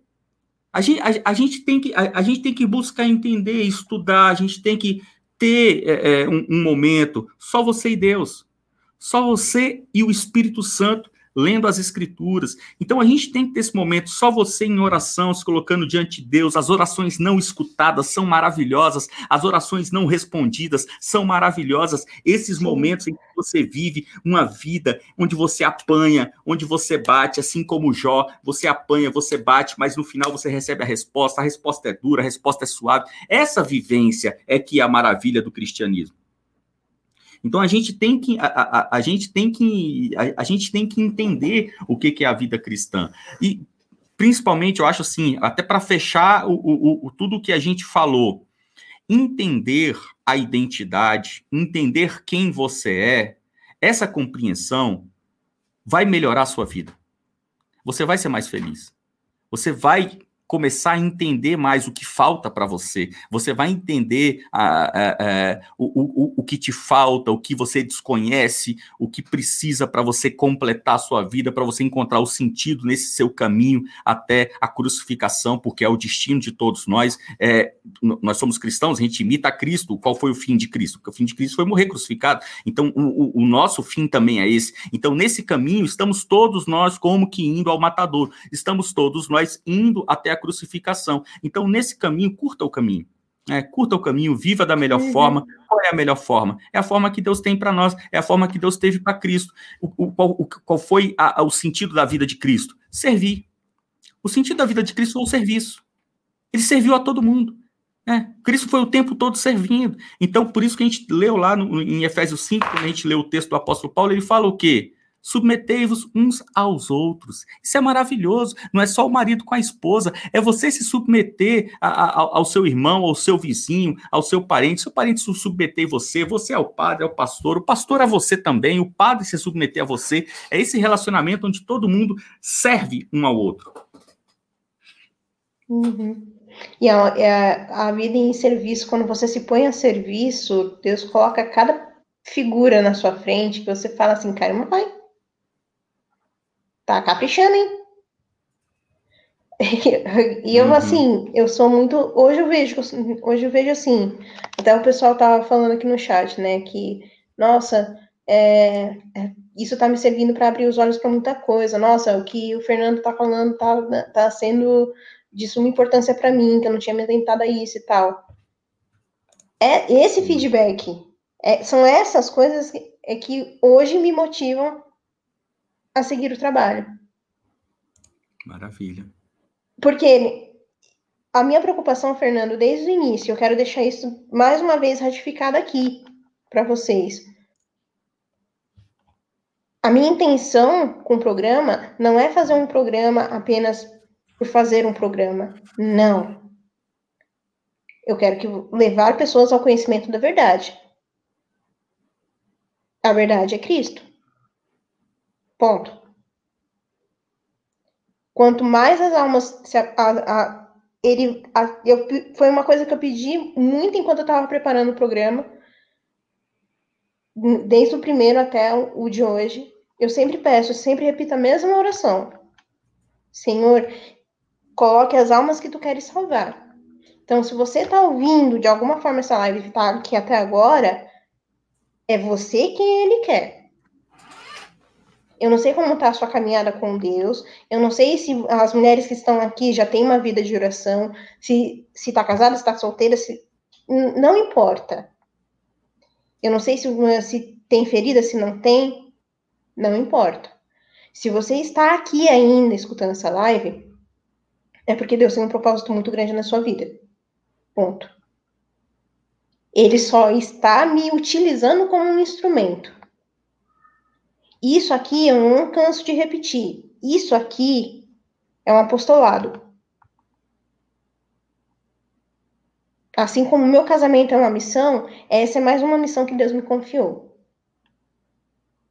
E eu não canso de dizer que hoje eu sou plenamente realizada, porque eu tenho o marido que eu tenho, a família que eu tenho, mas principalmente, e o essencial de tudo, porque eu tenho a Deus.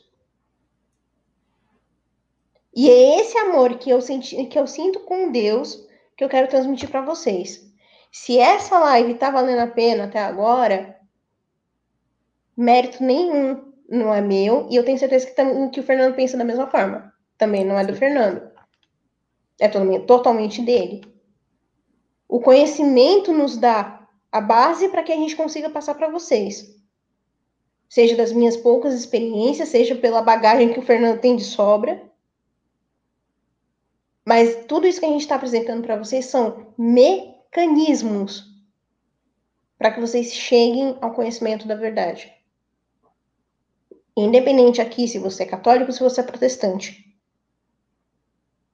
Obviamente que por eu ser católico, por eu ser católica, apostólica romana, eu vou falar com base na minha fé. Da mesma maneira que o Fernando vai trazer coisas da doutrina protestante aqui. E que maravilhoso ver duas pessoas de religiões diferentes que caminham para o mesmo caminho. Então, e, e, se tem algo que eu quero deixar para vocês agora nesse encerramento de live, é isso. Tudo que vocês fizerem, por mais simples, por mais simples que seja, coloque Deus à frente. Você vai pegar uma agulha que caiu no chão Agradeça a Deus.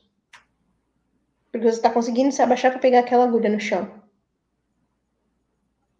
Santa Teresinha do Menino Jesus, ela, ela sempre falava que ela ia na, na biografia dela, ela, ela colocava que Todas as vezes que ela era chamada a servir um camelo, e às vezes numa tarefa que ela não gostava muito, ela começava a falar glória ao Pai, rezar o glória, a oração do glória ao Pai. Glória ao Pai, ao Filho, ao Espírito Santo, como era no princípio, seja agora e sempre. Amém. E foi e era rezando essa essa essa sequência, essa essa oração repetidamente que ela se santificou. Perceba, quando você coloca Deus no centro da sua vida, todas as coisas que lhe são dadas por acréscimo. Todas as coisas. Independentemente do, de, de que forma você está. E agora um recadinho especificamente para as mulheres. Se você quer verdadeiramente viver o evangelho, se prepare para a cruz. Se prepare para a cruz.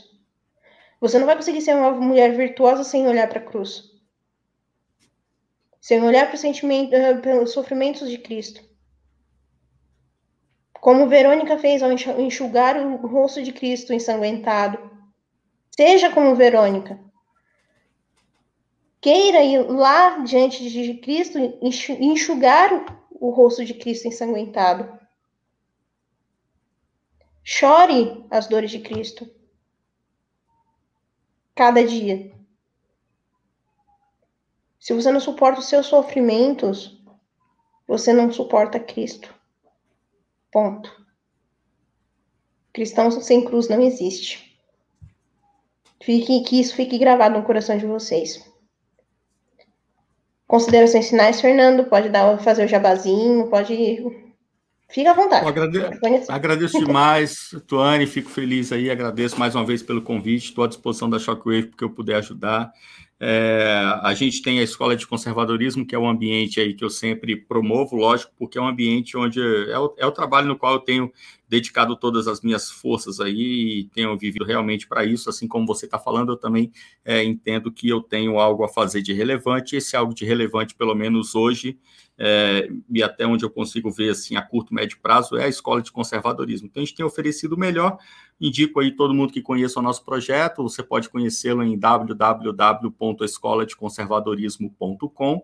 O nosso projeto é ter uma aula toda quarta-feira ao vivo sobre teologia e uma aula ao sábado sobre filosofia, sempre acompanhados de literatura. Na quarta-feira, obviamente, a gente lê a Escritura Sagrada e a história dos santos e os grandes teólogos, e no sábado a gente lê literatura, os clássicos, nada de porcaria, nada de leitura moderna, sempre clássicos na escola de conservadorismo. E a gente já está aí é, desde o dia 1 de janeiro de 2021 com a escola em ação e estamos aí já com mais de 20 aulas de teologia, mais de 20 aulas de filosofia e literatura. Então, quem entrar hoje tem acesso automático a tudo que está lá e já foi produzido. Todas as aulas ficam gravadas, fora os módulos especiais, que a gente tem uma cacetada de módulo especial que está tudo lá para você assistir 0800. Maravilha. Eu já me, me matriculei hoje. Falei para a Andy no, no Telegram, me matriculei hoje. Ah, que legal. Obrigado. me matriculei hoje e vou fazer o curso da vida de estudos.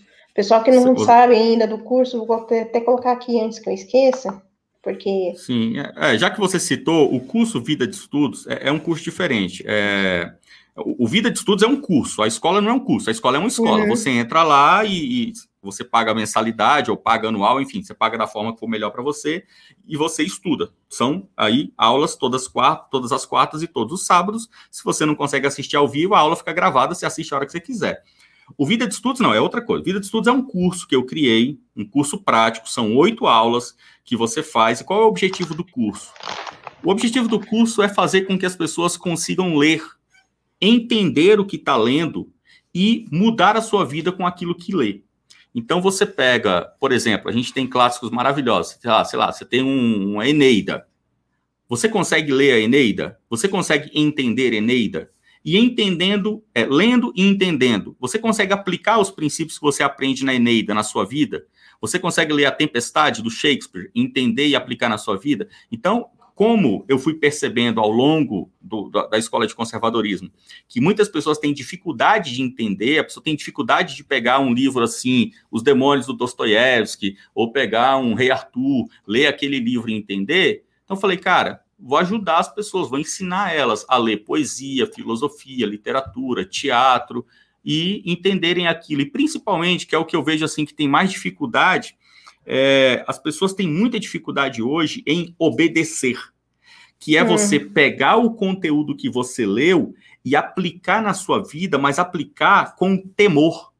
Então a gente tem, por exemplo, o Joseph Pieper, ele, ele fala no livro Ócio e Contemplação, ele, o Joseph Pieper é um grande tomista, assim como Sertilanges, ele, ele, ele fala que a contemplação é o observar com temor. Então, contemplar é olhar, ver, enxergar e temer. Então, as escrituras, por exemplo, as escrituras sagradas não são feitas para ser lidas. Você não lê escritura igual você lê Machado de Assis. Porque Machado de Assis você lê a história do Bentinho da Capitu e dá risada. As escrituras não. Você lê a história de Abraão e Sara e você teme aquilo que você está lendo. Então, no, no, Vida de Estudos, o objetivo nosso é ensinar as pessoas a ler, aprender e obedecer. Uhum, é isso aí. Eu vou fazer também. Eu preciso fazer esse estudo para me disciplinar. Preciso tomar vergonha na minha cara. Vai estar difícil. Até para poder dar conta de todo o material. Bem, Pessoal, muito obrigada por cada um que ficou aqui com a gente até agora. Que Deus abençoe imensamente, imensamente a vida de vocês. Hum. Semana que vem, eu ainda estou discernindo qual vai ser o, o tema, mas bem provavelmente a gente vai ter um tema um pouco mais chatinho de trabalhar, que vai ser a dependência afetiva. Então, eu vou trabalhar especificamente isso com vocês para que a gente comece já a partir de, né, da segunda-feira que vem a gente começar a trilhar esse caminho de descobertas, vamos dizer assim. Então, conto com a presença de vocês. Muito obrigada de coração para todos os apoiadores. Teremos conteúdo amanhã, sem falta. Não esqueci de vocês. É como correria não conseguir. É, então, Vejo vocês no próximo programa. Muito obrigada de coração. Deus abençoe. Valeu.